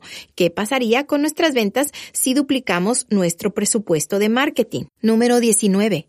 ¿Qué pasaría con nuestras ventas si duplicamos nuestro presupuesto de investigación y desarrollo? Número 20. ¿Cómo necesitamos cambiar como organización para duplicar nuestras ventas en un año y en dos años? Número 21. ¿Cómo podemos asegurarnos de que nuestras cuotas de venta para nuestro personal de venta están aumentando nuestras ventas y no siendo contraproducentes? Número 22. ¿Por qué hacemos lo que hacemos? Número 23. ¿Cómo podemos evaluar nuestra agencia de publicidad actual? Número 24. ¿Necesitamos más clientes potenciales o es nuestra mayor necesidad aumentar la proporción entre clientes y ventas? Número 25. ¿Por qué los clientes consumidores no compran con nosotros? Número 26. ¿Cómo podemos hacer para que nuestros nuevos clientes no nos vean como una transacción comercial de una sola vez y sí como el inicio de una relación de clientes para toda la vida? Número 27. ¿Nuestros productos, servicios son percibidos como baratos y promedio o como caros, pero que valen la pena? Número 28. ¿Cómo pudiera un grupo de enfoque con nuestros clientes consumidores prospectos ayudarnos a ver mejor el futuro? Número 29. ¿Qué es lo que percibimos como imposible, pero si pudiéramos hacerlo aumentaría significativamente nuestras ventas? Número 30. ¿Qué está yendo bien? Número 31. ¿Qué no? Número 32. ¿Dónde estamos atascados? Número 33. ¿Qué hay que cambiar? Número 34. ¿Qué producto estamos ofreciendo actualmente que deberíamos considerar eliminar? Número 35. ¿Qué producto no ofrecemos que deberíamos considerar añadir? Número 36. ¿Tenemos demasiados objetivos o haríamos mejor en concentrarnos en menos objetivos y ejecutarlos bien? ¿Cómo está la moral actual de nuestra organización? Número 38. ¿Tenemos las personas adecuadas en las posiciones correctas en nuestra organización? Número 39. ¿Qué estamos aprendiendo de las quejas de los clientes? Número 40. Nuestras ventas siguen la regla 80-20, es decir, un 20% de nuestros productos, servicios proporcionan el 80% de nuestros ingresos por ventas. Número 41. ¿Qué sabemos que nos podría ayudar? Número 42. ¿Pagarían más nuestros clientes consumidores si supieran que el 100% de las veces cumpliríamos su pedido dentro de las próximas 24 horas? Número 43. ¿Qué podemos aprender de nuestro equipo de ventas? Número 44. ¿Hemos tenido algún éxito sorprendente? Número 45. ¿Qué podemos hacer para reducir nuestros costos de producción y así ofrecer un mejor precio a nuestros clientes consumidores? Número 46. ¿Estamos aprovechando las redes sociales? Número 47. ¿Nuestro sitio web está ayudando o perjudicando nuestras ventas? Número 48. ¿El aspecto físico de nuestro producto ayuda o entorpece nuestras ventas? Número 49. ¿Qué podríamos hacer para que nuestro producto sea físicamente más atractivo? Número 50. ¿Qué sabemos acerca de nuestros clientes consumidores? Una vez que tenga sus preguntas, pregunte, ¿cuál de estas 50 preguntas, después de contestadas, creen que tiene el mayor potencial de ayudarnos a aumentar drásticamente nuestras ventas? Cada miembro del equipo pone sus cinco favoritas en orden de prioridad. Entonces, uno o dos miembros del equipo calculan los resultados. Aquí están las cinco preguntas principales seleccionadas de las 50 preguntas anteriores. Número 1. ¿Qué podemos aprender de nuestro equipo de ventas? Número 2. Nuestras ventas siguen la regla 80-20, es decir, un 20% de nuestros productos servicios proporcionan el 80% de nuestros ingresos por ventas. Número 3. ¿Qué estamos aprendiendo de las quejas de los clientes? Número 4. ¿Pagarían más nuestros clientes consumidores si supieran que el 100% de las veces cumpliremos su pedido dentro de las próximas 24 horas? Si no lo sabemos, ¿cómo podemos averiguarlo? Número 5. ¿Tenemos demasiados objetivos o haríamos mejor en concentrarnos en menos objetivos y ejecutarlos bien? Ahora que las cinco preguntas principales han sido identificadas, lea una por una y pregúntele a su equipo. Número 1. ¿Cómo podemos averiguar la respuesta a esta pregunta? Número dos, ¿quién de nuestro equipo, individuo o grupo pequeño está dispuesto a hacer la investigación necesaria y regresar a nuestro equipo con las respuestas? Cuando empiece a usar la lluvia de preguntas, usted se unirá a decenas de organizaciones que ya están utilizando este método para descubrir las mejores formas de avanzar. ¿Puedo pedirle un favor? Por favor, envíeme un mensaje de correo electrónico para hacerme saber cómo funcionó con su equipo a bob.tiri.crew.org. Capítulo 21. Yo hago solo una pregunta. El hombre planea su camino, pero Dios ordena sus pasos. Proverbios 16.9, parafraseado de la nueva versión internacional de la Biblia. ¿Alguna vez ha conocido a alguien en el momento justo? Cuando mira atrás, ¿se da cuenta que es obvio que fue el Señor quien dirigió sus pasos? En enero del 2005, yo estaba pasando tiempo con nuestros queridos amigos y socios del ministerio, Don y Vicky Carmichael, en Birmingham, Alabama. Durante mi visita, Don me dijo, Bob, ya que tú trabajas en el desarrollo de liderazgo para Crew, mañana por la mañana vamos a desayunar con nuestro pastor Chris Hodges. Don me compartió que cuatro años atrás Chris se mudó a Birmingham para plantar una nueva iglesia, la iglesia de Highlands, que había crecido a un promedio de asistencia de alrededor de 3.000 personas cada domingo. Hoy día, el promedio de asistencia dominical es de 32.500 miembros que asisten a sus 14 campus. A la mañana siguiente, Don y yo nos encontramos con Chris en IHOP. Desearía que usted hubiese estado ahí. Yo debería haber llevado una grabadora de sonido. No podía comer y tomar notas a la misma velocidad que Chris compartía sus increíbles conocimientos y sabiduría sobre la construcción de una cultura de desarrollo de liderazgo. Chris compartió varias cosas conmigo esa mañana que nunca olvidaré. Permítanme parafrasear eso diciendo que él compartió sus conocimientos con un corazón humilde. Desde los comienzos de la iglesia de Highlands, hacía cuatro años, Chris se había disciplinado a sí mismo a nunca hacer dos preguntas en específico. Me dijo que él diría que el 99% de sus colegas pastores hacen esas dos preguntas cada lunes en la mañana. Entonces me preguntó si podía adivinar cuáles eran esas dos preguntas. Con la ayuda de un poco de mímica, Chris frotó su dedo pulgar contra su índice y luego apuntó a su nariz. Se me ocurrió preguntar, ¿cuánto dinero y cuánta gente tuvimos ayer? Los pastores no son las únicas personas que hacen esas dos preguntas. El personal de crew, incluyéndome a mí, también las hace. Chris dice que la razón por la cual él se ha disciplinado a sí mismo a nunca hacer esas dos preguntas es que si las hace, no importa lo que le diga a su personal, líderes laicos y congregación sobre lo que es importante por el resto de la semana, ellos sabrán instintivamente que lo que realmente es importante para el pastor Hodges es la cantidad de dinero y personas. Chris me dijo entonces que solo hay una pregunta que él hace constantemente. De hecho, solo hay una pregunta en el formulario de evaluación de desarrollo de su personal a través del cual pueden recibir aumentos de remuneración por méritos. Me preguntó si me interesaría saber cuál era la pregunta. Interesado, él no solo me tenía cautivado, yo ya estaba listo para formar parte de aquello. Posteriormente me compartió la pregunta que hace constantemente. ¿Qué estás haciendo para desarrollar líderes? Chris me compartió que ninguna iglesia u organización o empresa puede crecer más rápido que su propia habilidad para desarrollar líderes.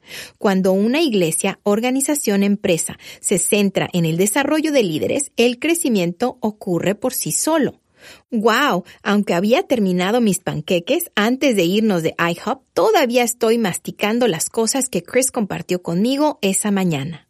Ahora tengo cuatro preguntas y dos respuestas para usted. Número uno. Si le otorga más valor a quien seguramente hará el mejor trabajo, entonces, ¿quién es más probable que dirija el esfuerzo de principio a fin? Respuesta. Lo más probable es que sea usted. Número dos.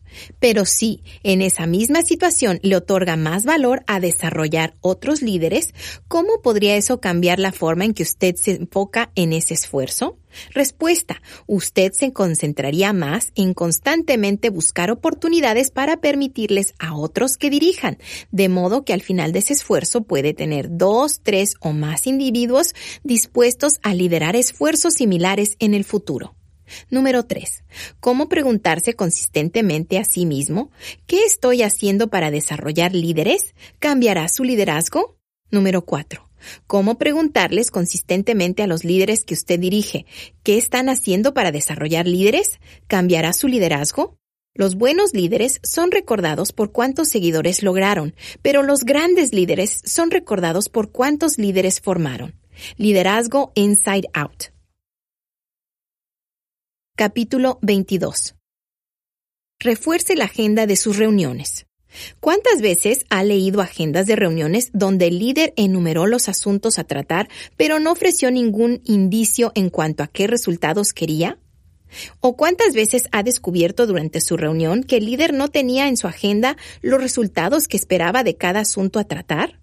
Y encima de todo eso, ¿cuántas veces ha descubierto que el líder en cuestión es usted? Veamos un ejemplo. Agenda de reunión del equipo ejecutivo. Número 1. Ventas. Número 2. Presupuesto. Número 3. Servicio al cliente. Número 4. Aprovechar fortalezas. Número 5. Conferencia nacional. Cuando usted lee ese orden del día, ¿tiene alguna idea de qué resultados espera el líder que traiga la discusión de cada uno de los asuntos a tratar? Usted podría, por supuesto, suponérselos, pero ¿con qué frecuencia piensa que su suposición sería correcta? Entonces, ¿cómo puede reforzar su agenda? Realmente es bastante simple. Convierta los asuntos de tratar de su agenda en preguntas. El líder simplemente se pregunta, ¿qué resultados quiero lograr de la discusión de cada asunto de la agenda? ¿Cómo puedo convertir esos resultados en preguntas sencillas? Si no puede identificar un resultado, entonces no hay necesidad de incluir ese asunto en su agenda. Aquí está la revisión de la agenda de la reunión del equipo ejecutivo. Número 1. ¿Qué están haciendo nuestros vendedores que forman parte del 20% más alto en ventas que el resto no hace? Número 2. ¿Están sus gastos por encima, por debajo o de acuerdo a su presupuesto? Número 3.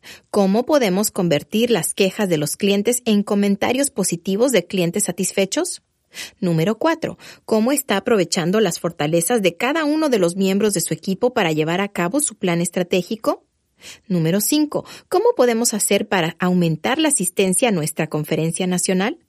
Cuando usted lee la revisión de la agenda de la reunión, puede ahora comprender claramente qué resultados quiere lograr el líder de la discusión de cada asunto. No tiene mucha ciencia, ¿verdad? Convertir los asuntos a tratar de su agenda en preguntas es otro ejemplo factible de cómo liderar con preguntas puede aumentar drásticamente la eficacia de su liderazgo. Capítulo 23. Disminuye la tasa de rotación de personal, una lección de los servicios textiles de Walt Disney World. Hace unos años llevamos a un grupo de nuestros líderes emergentes a un tour en Walt Disney World llamado La empresa detrás de la magia. Nuestra primera parada fue la lavandería.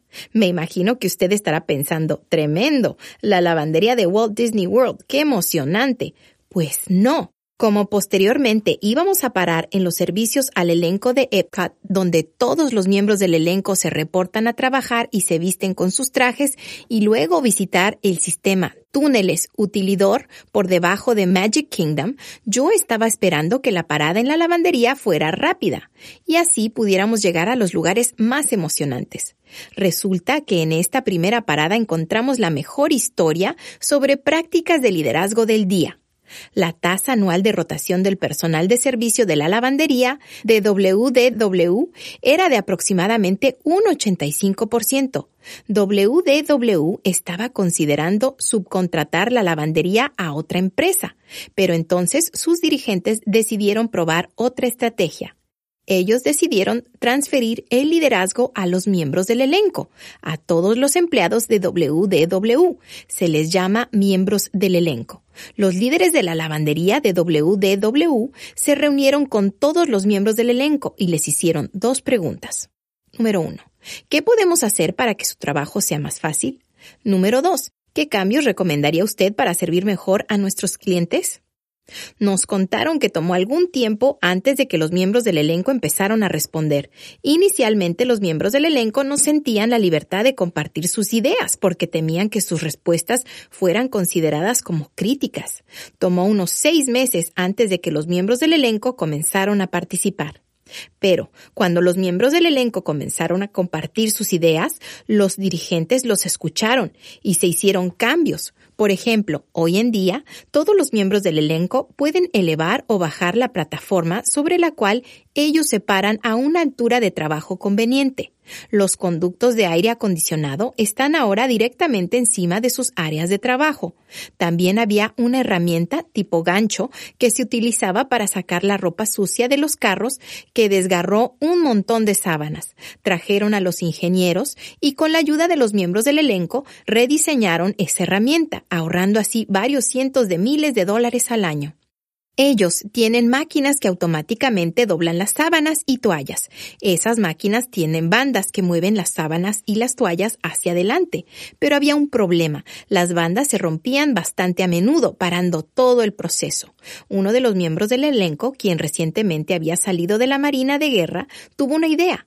Él había aprendido a atar un nudo especial en la marina, que él creía que podría ser utilizado para atar los puntos rotos de las bandas. Funcionó, un ahorro anual de más de 100 mil dólares. Los miembros del elenco de la lavandería sugirieron tener un entrenamiento cruzado con los miembros del elenco de limpieza y del restaurante, para que pudieran ver exactamente dónde la ropa de cama y la mantelería tocan a los huéspedes. WDW le llama a eso utilización cruzada y se ha hecho para que los equipos experimenten el trabajo unos de otros durante unos días. Cuando los miembros del elenco de servicio de limpieza y de restaurante pasaron unos días trabajando en la lavandería, regresaron apreciando más a sus homólogos y los desafíos diarios que ellos enfrentan. Los líderes de Disney también les dijeron a los miembros del elenco de lavandería cuán importante era su contribución para cada huésped. Sin un servicio de lavandería bien hecho, todo en Walt Disney World podría detenerse completamente. Hoy los miembros del elenco trazan sus propias metas de producción. Resulta que consistentemente ellos se proponen metas de producción mayores que las de sus líderes y han demostrado que es más probable que ellos logren sus metas mejor que si sus líderes las hubiesen trazado. Pero la parte realmente increíble de esta historia es que hoy en día la tasa anual de rotación de los miembros del elenco en la lavandería de WDW es inferior al 10%. Los miembros del elenco son contratados y se quedan hasta que se jubilan. Y todo comenzó cuando los líderes empezaron a hacerle a los miembros del elenco de la lavandería de WDW dos preguntas. Número uno, ¿qué podemos hacer para que su trabajo sea más fácil? Número 2. ¿Qué cambios recomendaría usted para servir mejor a nuestros clientes?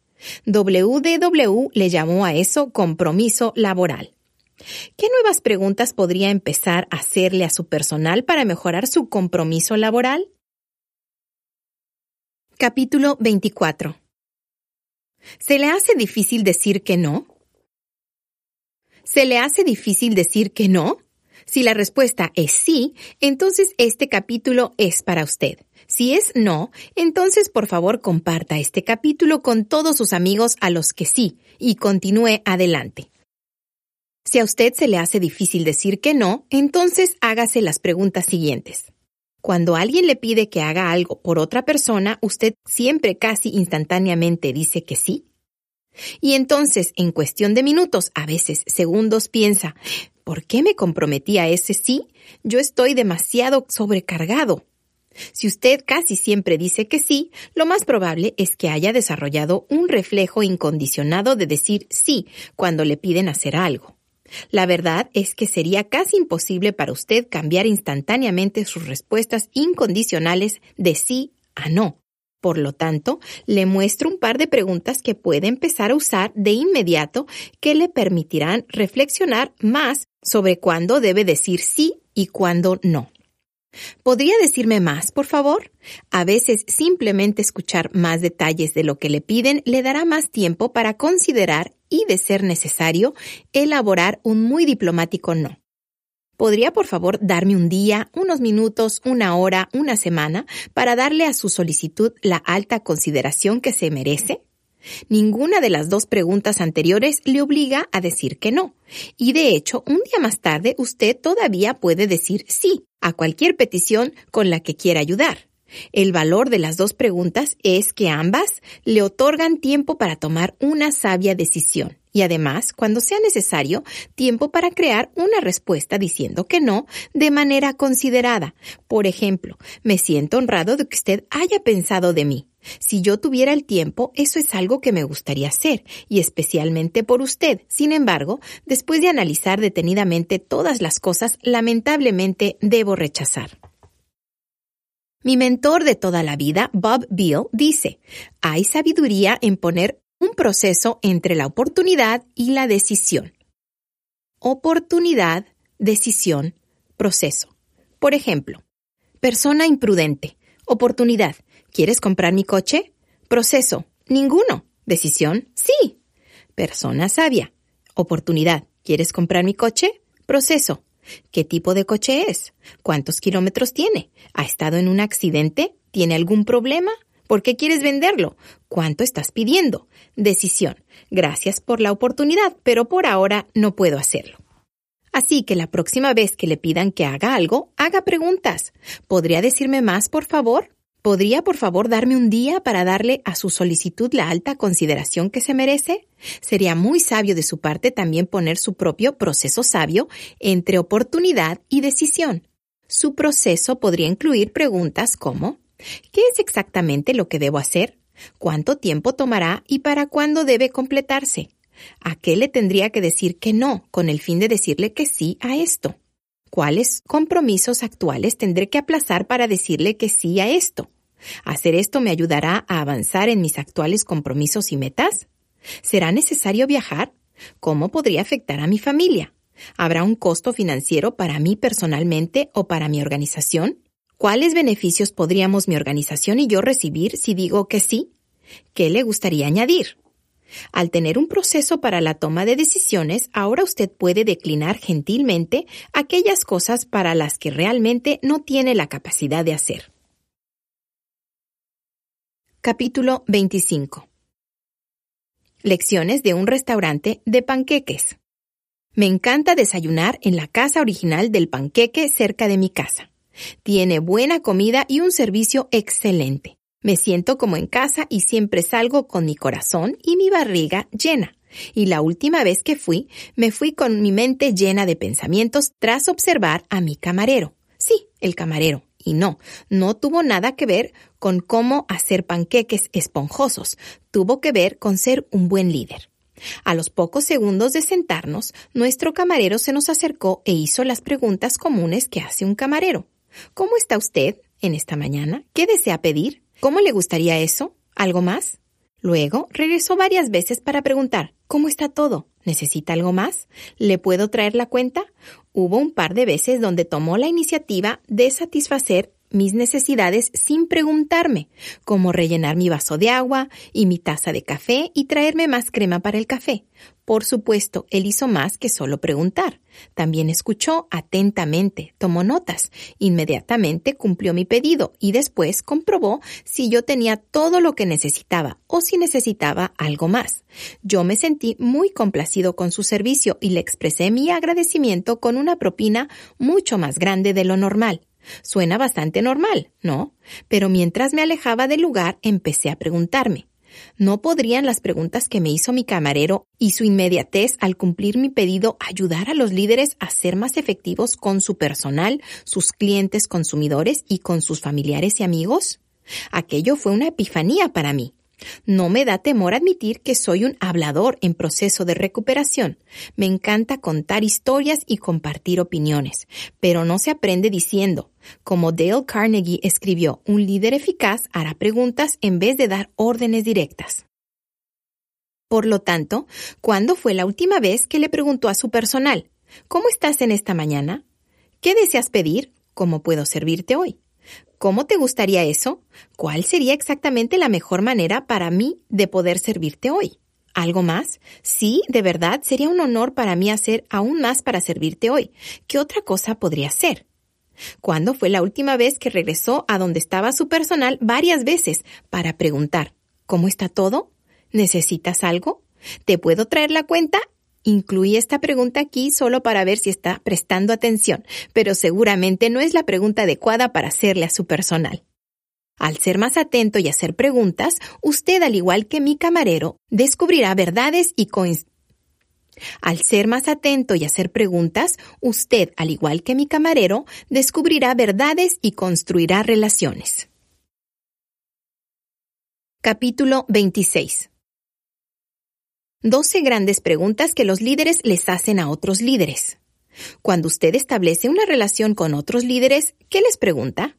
¿Alguna vez tuvo la oportunidad de pasar tiempo con otro líder de quien le hubiese encantado aprender y sintió que su lengua estaba atada?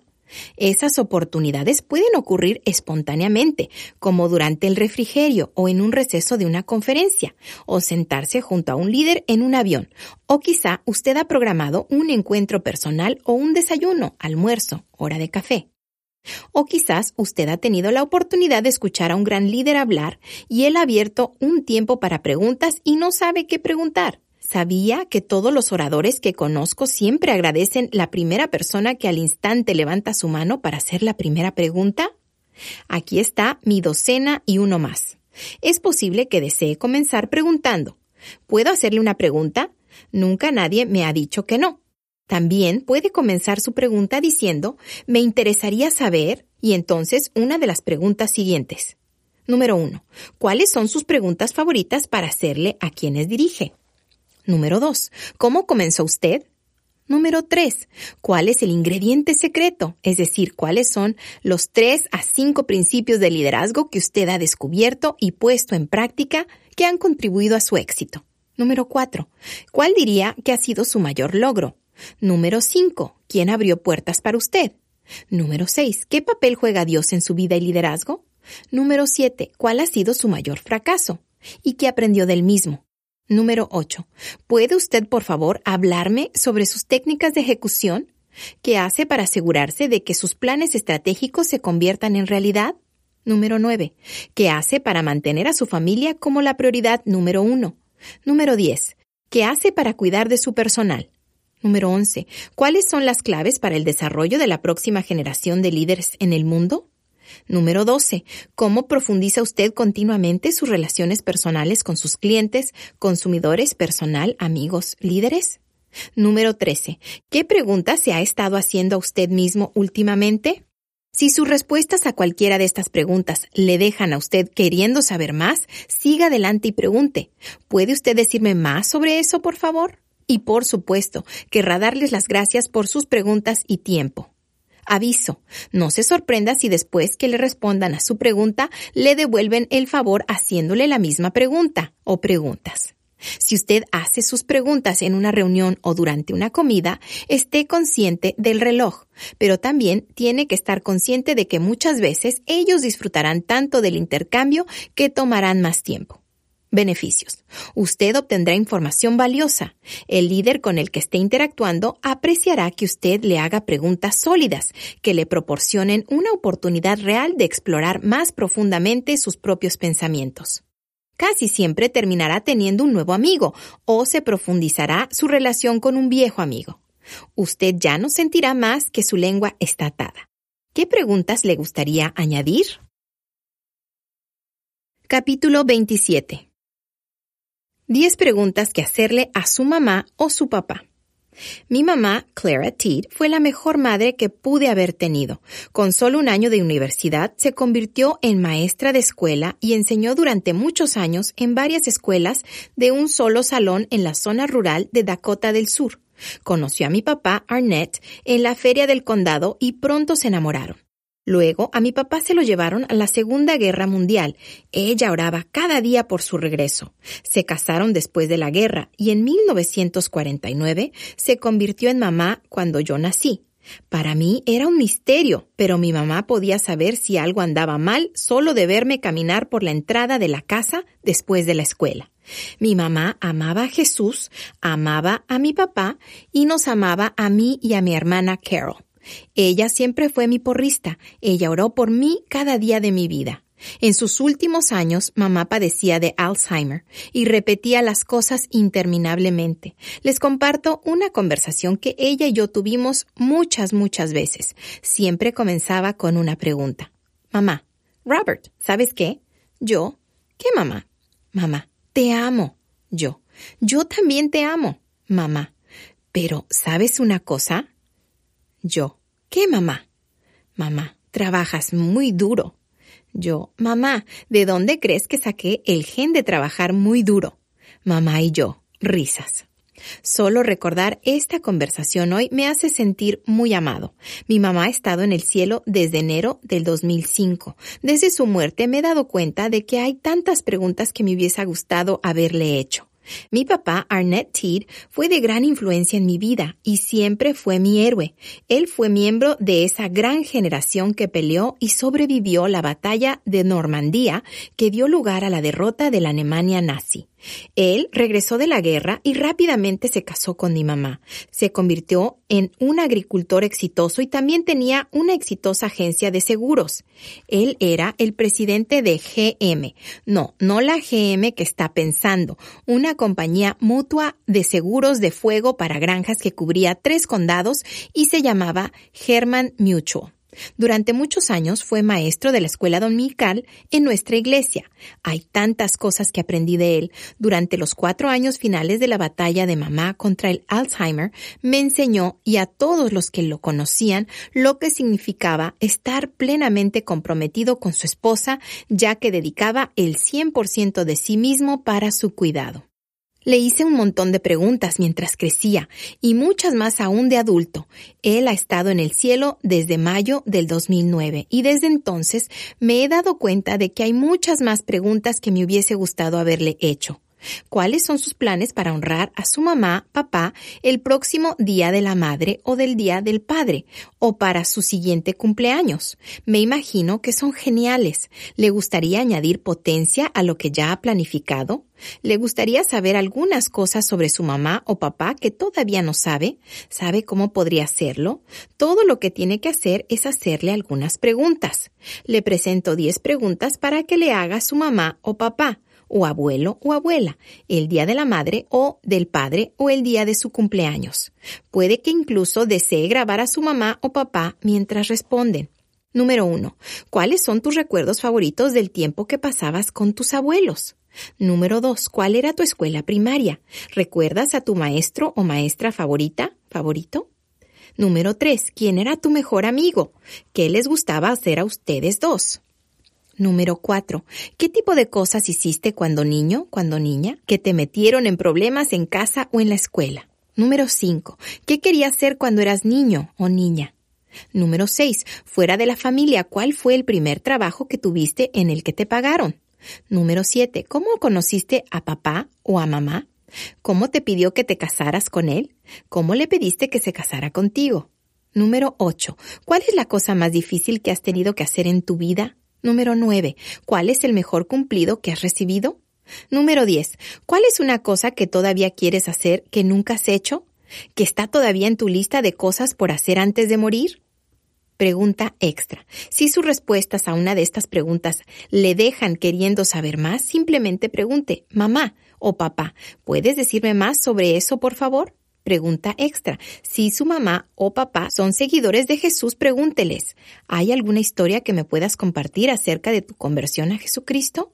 Usted puede agregar a esta lista de preguntas. De hecho, ¿podría usted por favor compartir su pregunta o sus preguntas conmigo? Mándemela a mi correo electrónico bob.teed.crew.org. Muchas gracias tomando prestada una frase de Zig Ziglar que dice, si le haces estas preguntas a tu mamá y o a tu papá, te alegrarás de haberlas hecho, si no, desearás haberlas hecho. Sé que yo deseo haberlas hecho y espero que usted pueda alegrarse de haberlas hecho. Capítulo 28 Escuche. Si quiere ser eficaz en liderar con preguntas, ¿cuál es la primera cosa que necesita hacer cada vez que haga una pregunta? Escuchar. Ser escuchado es tan similar a ser amado que para la persona promedio son casi indistinguibles. David Osberger, profesor de cuidado pastoral y consejería en Fuller Seminary. Ken Blanchard dice que cada vez que les pide a las personas que hablen acerca del mejor jefe que han tenido en su vida, siempre mencionan un atributo. Escuchan. Un estudiante de seminario llevó a cabo un experimento para una asignación de clase. Puso un anuncio en el periódico local que decía escucharé sin interrumpir durante una hora por 50 dólares. Él esperaba recibir unas pocas llamadas de personas reaccionando a su inusual anuncio, pero antes de terminar el experimento ya había hecho alrededor de 600 dólares. Así que, ¿le ha sorprendido algo de lo que acabo de compartir en este capítulo? Supongo que no. ¿Cómo se calificaría a usted mismo como oyente? A. Por encima del promedio. B. Promedio. C. Por debajo del promedio. ¿Cómo le calificaría su cónyuge o mejor amigo a usted como oyente? A. Por encima del promedio. B. Promedio. C. Por debajo del promedio.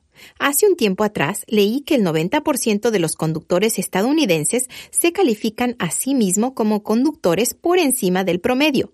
Por supuesto, estadísticamente eso no es posible, pero todos tenemos la percepción de que aquellos que conducen más rápido que nosotros son todos unos locos al volante, y todos aquellos que conducen más lentos que nosotros son unas tortugas, porque, por supuesto, nosotros conducimos a la velocidad perfecta. Supongo que la mayoría de nosotros creemos ser oyentes por encima del promedio, mientras que al mismo tiempo tenemos la persistente duda de que realmente podríamos ser oyentes por debajo del promedio. Entonces, ¿cómo podemos ser mejores oyentes? Si ya todos sabemos cuán valioso es escuchar, ¿por qué no lo hacemos mejor? ¿Qué piensa usted? Me gustaría sinceramente escuchar sus ideas. Y la pregunta realmente importante es, ¿cómo podemos convertirnos en mejores oyentes? ¿Qué piensa usted? Las siguientes son algunas prácticas que he encontrado útiles en mi caminar hacia aprender a escuchar después de hacer una pregunta. Enfóquese en estar interesado, no en ser interesante. La regla de los ocho segundos. Por supuesto, cuando la mayoría de la gente oye la regla de los ocho segundos, enseguida piensan en la monta de toros, donde el jinete debe permanecer sobre el toro durante ocho segundos para obtener algún puntaje. Para un jinete esos ocho segundos parecen una eternidad. La verdad es que cuando hacemos una pregunta, esperar ocho segundos por una respuesta también puede parecer una eternidad. Como compartí en el capítulo 6, la persona promedio toma solo de 2 a 3 segundos antes de reformular la pregunta, contestarse a sí mismo o simplemente continuar. Por extraño que pueda parecer, la persona promedio no tiene ni idea de que hace eso. La regla de los 8 segundos para escuchar es, después de hacer una pregunta, contar en silencio por uno mismo. Mil uno, mil dos, mil tres relajarse y esperar pacientemente a que nos contesten. Le responderán y mientras más espere, mejor será la respuesta. Ha habido veces que he contado silenciosamente hasta 20 o inclusive más antes de que comenzaran a responder. La buena noticia es que le responderán si simplemente les da tiempo para responder. No secuestre la conversación. ¿Alguna vez le ha ocurrido esto? Amigo, nos encanta ir a Walt Disney World. Déjame pensar, creo que nuestro último viaje fue nuestro quinto. Nos encanta quedarnos en el hotel llamado El Arte de Animación de Disney. Ahí a nuestros hijos ciertamente les encanta ver todos los coches de tamaño completo de la película Cars. Tienen al Rayo McQueen y al Doc Hudson y a Mate y a Sally Carrera y a los niños les encanta ir a los cuatro parques. En Magic Kingdom les encanta la montaña espacial. Pero déjame contarte acerca de las líneas. Oh, usamos el pase rápido. Y sigue hablando, contándole todo acerca de sus múltiples viajes a Walt Disney World. ¿Qué hizo a su amigo? Sí, secuestró la conversación. No importa si usted ha ido cien veces a Disney o si es un experto en el tema del que su amigo está hablando, no secuestre la conversación por compartir su propia experiencia. En su lugar, concéntrese en escuchar y hacerle más preguntas a su amigo sobre su experiencia. Enfóquese en hacer preguntas de seguimiento. Por favor, ¿puedes decirme más al respecto? ¿Qué más puedes añadir? ¿Qué piensas de eso? ¿Cómo te hizo sentir? ¿Cómo lo resolviste? ¿Qué has aprendido de eso? ¿Cómo te beneficiaría eso más adelante? Diga, ¿me estás diciendo que? Simplemente repita literalmente lo que le acaban de compartir. Eso realmente funciona. Por ejemplo, su amigo le dice, estoy muy enojado. Le he dicho a mi jefa muchas veces que no puedo hacer mi mejor trabajo si ella me controla todo lo que hago. Pero hoy, una vez más, apenas me asignó un nuevo proyecto. Estaba de regreso en mi cubículo preguntándome qué estaba haciendo puede responder diciendo, me estás diciendo que estás muy enojado, que le has dicho a tu jefa muchas veces que no puedes hacer tu mejor trabajo si ella te controla todo lo que haces, pero hoy, una vez más, apenas te asignó un nuevo proyecto, estaba de regreso en tu cubículo preguntándote qué estabas haciendo. Su amigo no solo se sentirá escuchado, sino que se sentirá comprendido por usted. Enfóquese en otorgarle a la persona con la que está hablando el don de ser escuchado. No puedo explicarlo completamente, pero cuando me recuerdo a mí mismo que estoy otorgando el don de escuchar, eso me ayuda a escuchar mejor. Mi objetivo en la mayoría de las conversaciones es escuchar 70% y hablar 30%. Cuando estoy entrenando, eso cambia a escuchar 90% del tiempo y hablar solo un 10%. Y entonces, inmediatamente después de cualquier conversación o sesión de entrenamiento, preguntarme, ¿cómo lo hice? ¿Qué porcentaje del tiempo escuché? ¿Qué porcentaje del tiempo hablé? Saber que voy a hacerme esas preguntas cuando termine la conversación me ayuda a permanecer enfocado en escuchar. Esta es una pregunta que mantengo al lado de mi computadora. ¿Por qué estoy hablando? Me recuerda enfocarme en escuchar y no en hablar. Recuerde que las personas se preocupan más por ellos mismos que por usted. La gente quiere hablar de sí mismos. Escuchar y dejar que la gente hable es clave para ponerlos de su lado en la vida, en los negocios y en todas las relaciones humanas. Dave Kirpin, en su libro El arte de la gente, 11 técnicas simples al tratar con las personas que te conseguirán todo lo que quieras. ¿Qué métodos utiliza para escuchar con éxito? Me encantaría aprender de usted. Envíeme un correo electrónico a bob.tiri.crew.org. Capítulo 29 como usted pregunta es aún más importante que lo que usted pregunta. ¿Alguna vez ha enviado una invitación, solicitud de algún tipo a través de una carta?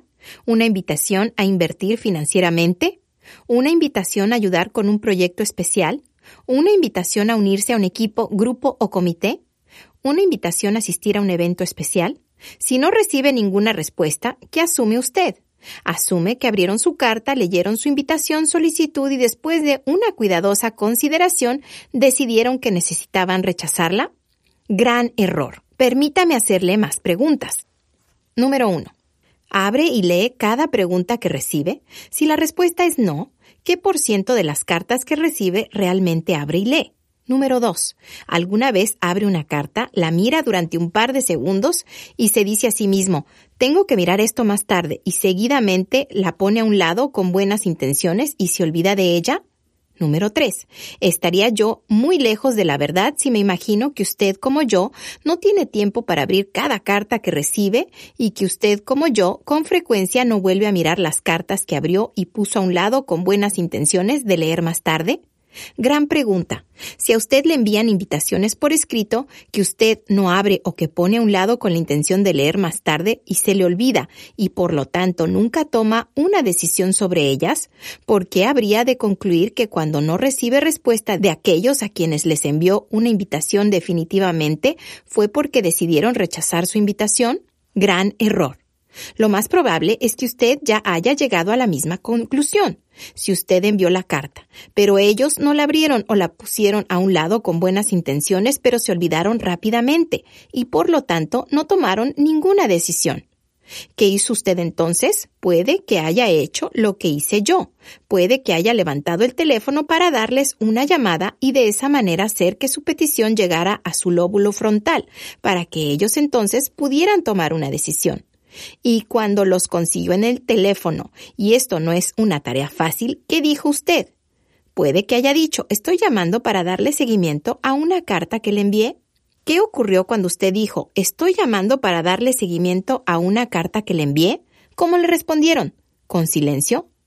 No creo que la haya visto. O si usted la envió a su casa, los escuchó cubrir el auricular con la mano y decirle a su cónyuge, recibimos una carta de su nombre. La realidad es que aunque hizo la llamada de seguimiento, usted tiró piedras sobre su propio tejado al enviar la carta primero. Gran error. ¿Cómo lo sé? Desearía que esto no fuera cierto, pero durante años, soy lento para aprender, me mantuve haciendo eso mismo. Hasta añadí una nota manuscrita en la parte inferior de la carta diciendo, le llamaré en los próximos días para conocer su decisión. Y cuando los llamaba descubría que casi ninguno recordaba haber recibido mi carta original. Continuaba tirando piedras sobre mi propio tejado al enviar una carta y luego darle seguimiento a través del teléfono solo para escuchar que nunca habían visto la carta. He dejado de enviar invitaciones o solicitudes importantes a través de cartas.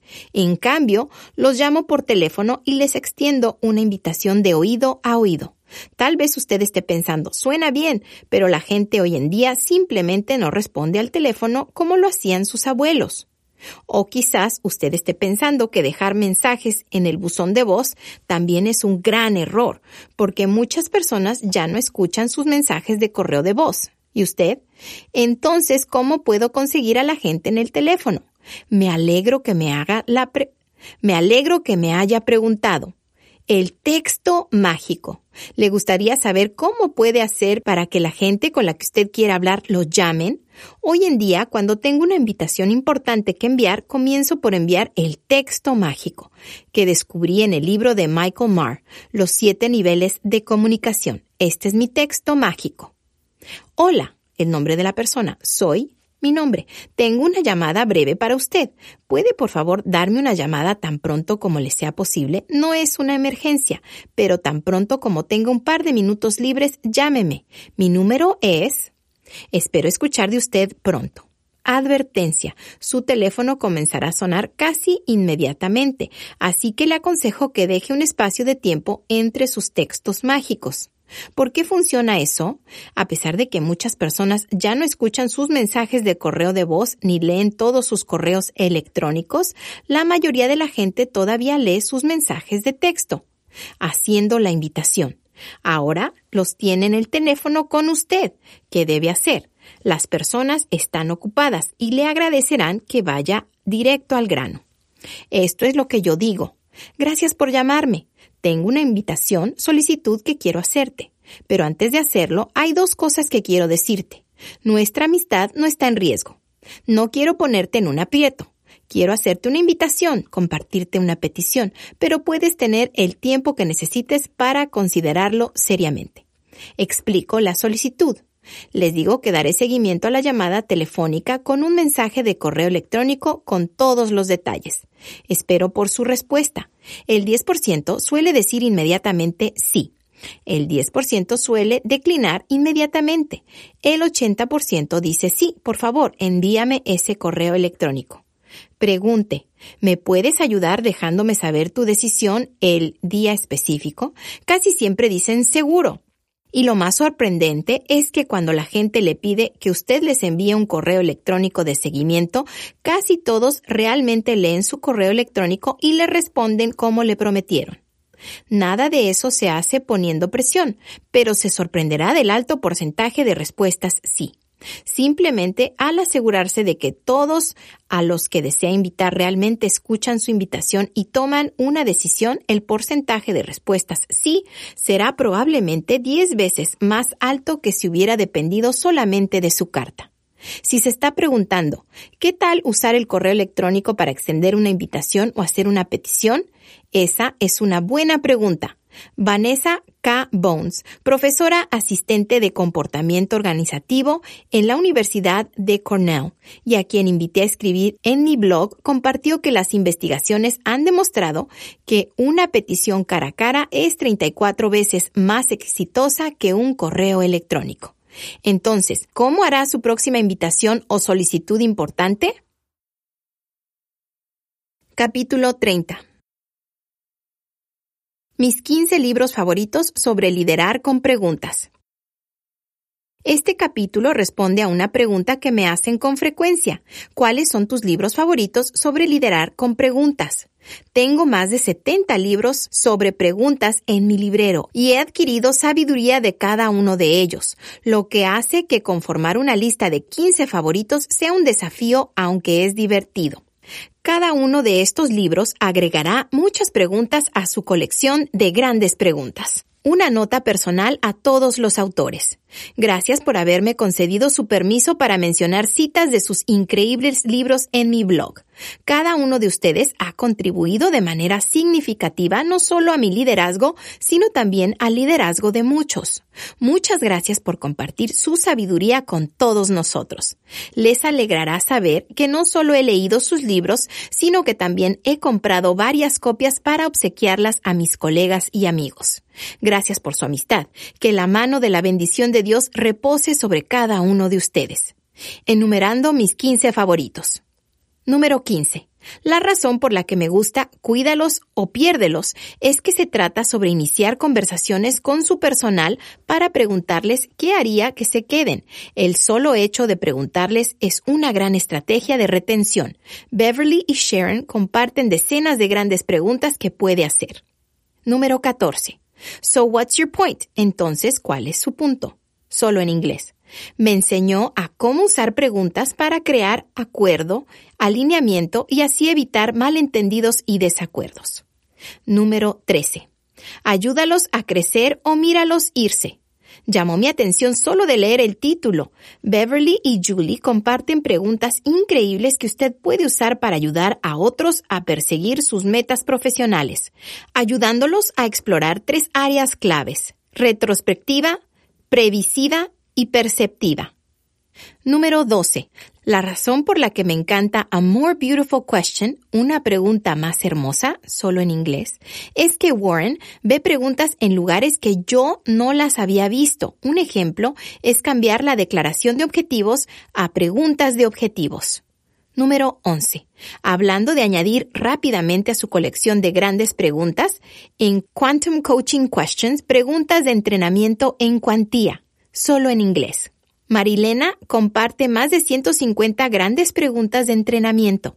Cuando publiqué El arte de escuchar activamente, un extracto del libro de Marilena se convirtió en la publicación número uno en mi blog. Número 10. La razón por la que me encanta QBQ, la pregunta detrás de la pregunta, es que conocer las tres directrices para hacer QBQs, preguntas detrás de la pregunta, me ha ayudado consistentemente a salir del estancamiento. Número 9. El índice de 78 Important Questions Every Leader Should Ask and Answer, 78 preguntas importantes que cada líder debería preguntar y contestar, solo en inglés, por sí solo vale la pena el precio del libro. Contiene las 78 preguntas. Número 8.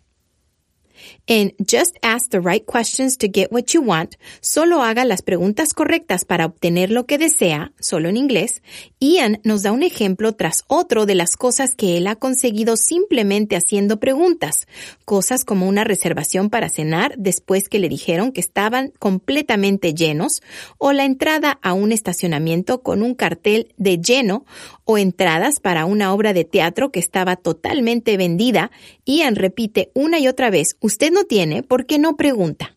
Número 7. El libro de Keith Webb, El modelo coach para líderes cristianos, es un gran recurso que le proporcionamos a todos los líderes fuera de nuestra organización que entrenan tanto a nuestros líderes actuales como futuros. Número 6. The Art of People. El arte de la gente, solo en inglés. Fue un libro apasionante para mí, lleno de preguntas, llave en mano, que usted deseará poner en uso para mejorar sus habilidades con la gente. También creo que Dave Kerpen y yo debemos tener el mismo ADN. Número 5. Leer el libro de Kent, Asking About Asking, pedir con preguntas solo en inglés, fue como tomar mi primer curso de doctorado en recaudación de fondos. ¿No nos gustaría a todos que la recaudación de fondos fuera menos presentación y más conversación? Número 4. La razón por la que me gusta solo escucha es que nadie jamás será bueno en liderar con preguntas si no se convierte en un gran oyente. Cuando su familia, personal, amigos se sientan escuchados, su efectividad en las relaciones se disparará. Número 3.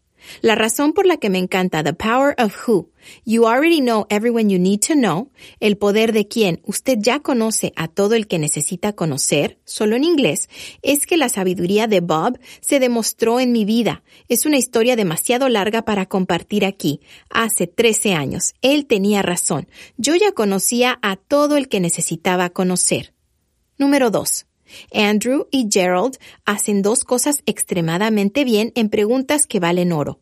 Comparten grandes historias y comparten grandes preguntas. Sus historias dan vida a las preguntas que comparten. No podrá leer un solo capítulo sin querer encontrar inmediatamente a alguien para hacerle esa misma pregunta. Número 1. Leading with questions. Liderando con preguntas solo en inglés. El libro que propulsó mi viaje a liderar con preguntas. En el 2006, mientras buscaba en una librería, me tropecé con el libro del Dr. Marquardt. Este libro cambió para siempre mi manera de liderar. Mención honorable. La razón por la cual me gusta Asking Profound Questions, haciendo preguntas profundas, solo en inglés, es que Bob Beal ha sido mi mentor personal por más de 35 años. La primera vez que nos reunimos me compartió que tenía un hobby inusual, recopilar preguntas. En este folleto de tamaño bolsillo, Bob comparte más de 100 de sus preguntas favoritas de su colección de miles. Mención honorable. Ask powerful questions. Create conversations that matter. Haga preguntas poderosas. Cree conversaciones que importen. Solo en inglés. Por Will Weiss. Will ofrece lo que el título dice, decenas de miles de personas que han sido empoderadas con habilidades positivas de comunicación después de pasar tiempo con Will. Usted también puede pasar tiempo con Will a leer este magnífico libro. Mención honorable. Asking Great Questions, an essential companion for every leader. Hacer grandes preguntas, compañero indispensable para todo líder. Solo en inglés, por Aileen Gibb. Contiene más de 1500 preguntas y declaraciones provocadoras para iniciar conversaciones que marquen una diferencia. Aileen es una maestra entrenadora y se ha convertido en una buena amiga. Todos nuestros equipos de entrenamiento de crew se han beneficiado enormemente de su sabiduría. Felicidades, lo logró. Terminó mi libro. Por favor, note que la F minúscula en felicidades no es un error, sino que es a propósito. ¿Le gustaría saber qué es lo que necesita hacer para lograr unas felicitaciones con una F mayúscula? Usted probablemente ya sabe qué es. Sí, en primer lugar, necesita comenzar su propia colección de grandes preguntas y en segundo lugar, hacerles grandes preguntas a todos aquellos bajo la sombra de su influencia. Cuando me escriba mi correo electrónico bob.tiri para decirme que está haciendo ambas cosas, le prometo responder con un mensaje que diga felicidades. De hecho, podría incluso decir felicidades. Recuerde, un líder que dirige con preguntas será a menudo 10 veces más eficaz que un líder que solo dirige diciendo. Otros recursos para liderar con preguntas. Los grandes líderes hacen preguntas, una lista del Fortune 100. ¿Le gustaría aumentar 10 veces más su efectividad como líder? ¿Le gustaría saber más de 100 preguntas que los mejores líderes del mundo utilizan para mejorar su eficacia, motivar a sus equipos y conectar profundamente con los demás? Disponible para descargar gratuitamente en inglés, español, chino y como libro en audio en inglés y español. 329 preguntas que hizo Jesús. Si desea aumentar continuamente sus capacidades de comunicación, ¿no sería conveniente estudiar a quien muchos consideran el mayor comunicador de la historia, Jesús de Nazaret? Incluso si no es usted un seguidor de Jesús, ¿no sería sabio aprender de sus prácticas de comunicación? Jesús hizo dos cosas muy bien. Narró grandes historias e hizo grandes preguntas, disponible para descargar gratuitamente en inglés, español y chino. Disponible en leadingwithquestions.com barra resources. Agradecimientos. Este libro no sería posible sin la ayuda de tantas personas, desde los autores y líderes que escribieron libros de los que puede aprender hasta aquellos que voluntariamente contestaron mis preguntas y compartieron de manera gratis su sabiduría. Estoy profundamente agradecido por la manera en que han formado parte de mi vida e influenciado el mundo con sus escritos, sus pláticas y su trabajo. Puede ver sus nombres a lo largo de este libro, así que no voy a nombrarlos nuevamente aquí, pero sí les extenderé una vez más mi profunda gratitud.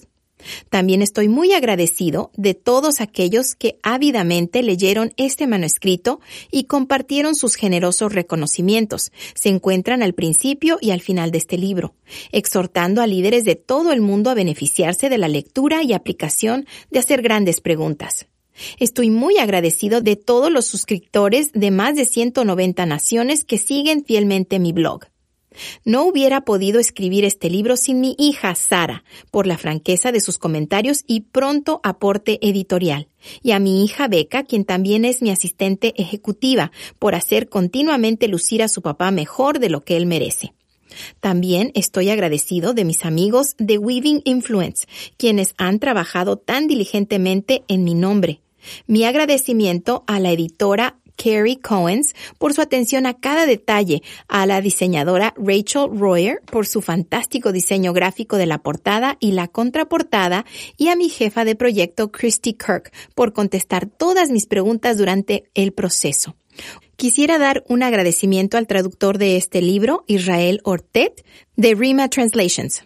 Un especial agradecimiento a Cindy Rojas por la narración del libro y a VRG Studios localizado en Wheaton, Illinois, por la grabación y producción de este audiolibro.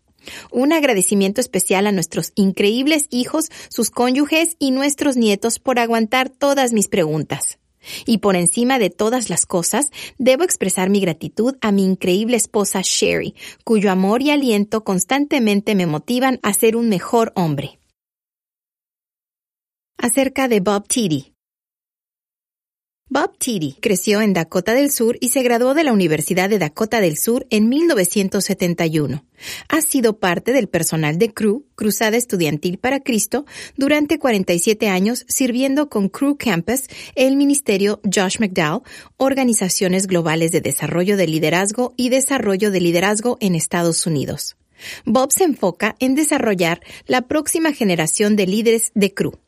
Él nos comenta, dentro de 15 a 20 años, casi todos nuestros líderes actuales de CRU ya no estarán en sus puestos. En sus lugares estarán los líderes que hoy estamos formando. Si fracasamos ahora, CRU no fracasa hoy o mañana, pero sí puede que lo haga dentro de 15 a 20 años. La historia está llena de compañías y organizaciones que eran muy exitosas pero que han desaparecido. Un estudio profundo revela que en muchos casos no hubo esfuerzo ni intención de desarrollar las próximas generaciones de líderes en esas empresas. El rol de Bob en el desarrollo de líderes de CRU es reclutar a líderes importantes de negocios, educación, gobierno y medicina para entrenar a los líderes de CRU cada dos semanas a través de Skype. Bob comenzó su blog leadingwithquestions.com conjuntamente con sus perfiles en Twitter, LinkedIn y Facebook para conectarse con su audiencia de interés, los líderes emergentes de CRU que tienen alrededor de 20 a 30 años de edad, Hoy en día, su blog provee continuas y nuevas herramientas, nuevas preguntas para todos los entrenadores y líderes de CRU, y es visto por líderes en más de 190 países. Bob y su esposa Sherry son los orgullosos padres de cuatro hijos adultos y los súper orgullosos abuelos de seis nietos maravillosos, a quienes les gusta mucho hacerle preguntas al abuelo Bob. Para más consejos y artículos sobre liderar con preguntas, visite leadingwithquestions.com. Si existiese un doctorado en preguntología, Bob Titi sería el profesor y esa sí es una gran pregunta, sería el libro de texto. Gene Blanton, fundador del Instituto de Liderazgo de Semper Fidelis. Preguntar, escuchar, involucrar al equipo. Bob Titi nos desafía a conectar con nuestra gente de una manera auténtica y considerada, usando preguntas como el camino a seguir para lograr mejores resultados. Cheryl Batchelder, former CEO, Popeyes Louisiana Kitchen Inc., autora de Atrévase a servir, cómo lograr resultados superiores sirviendo a otros. En su opinión, ¿qué hace que una pregunta sea muy buena?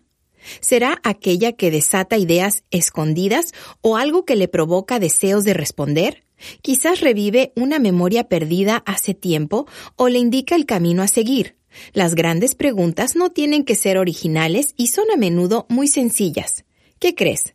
¿Cómo puedo ayudar? ¿Me cuentas tu historia?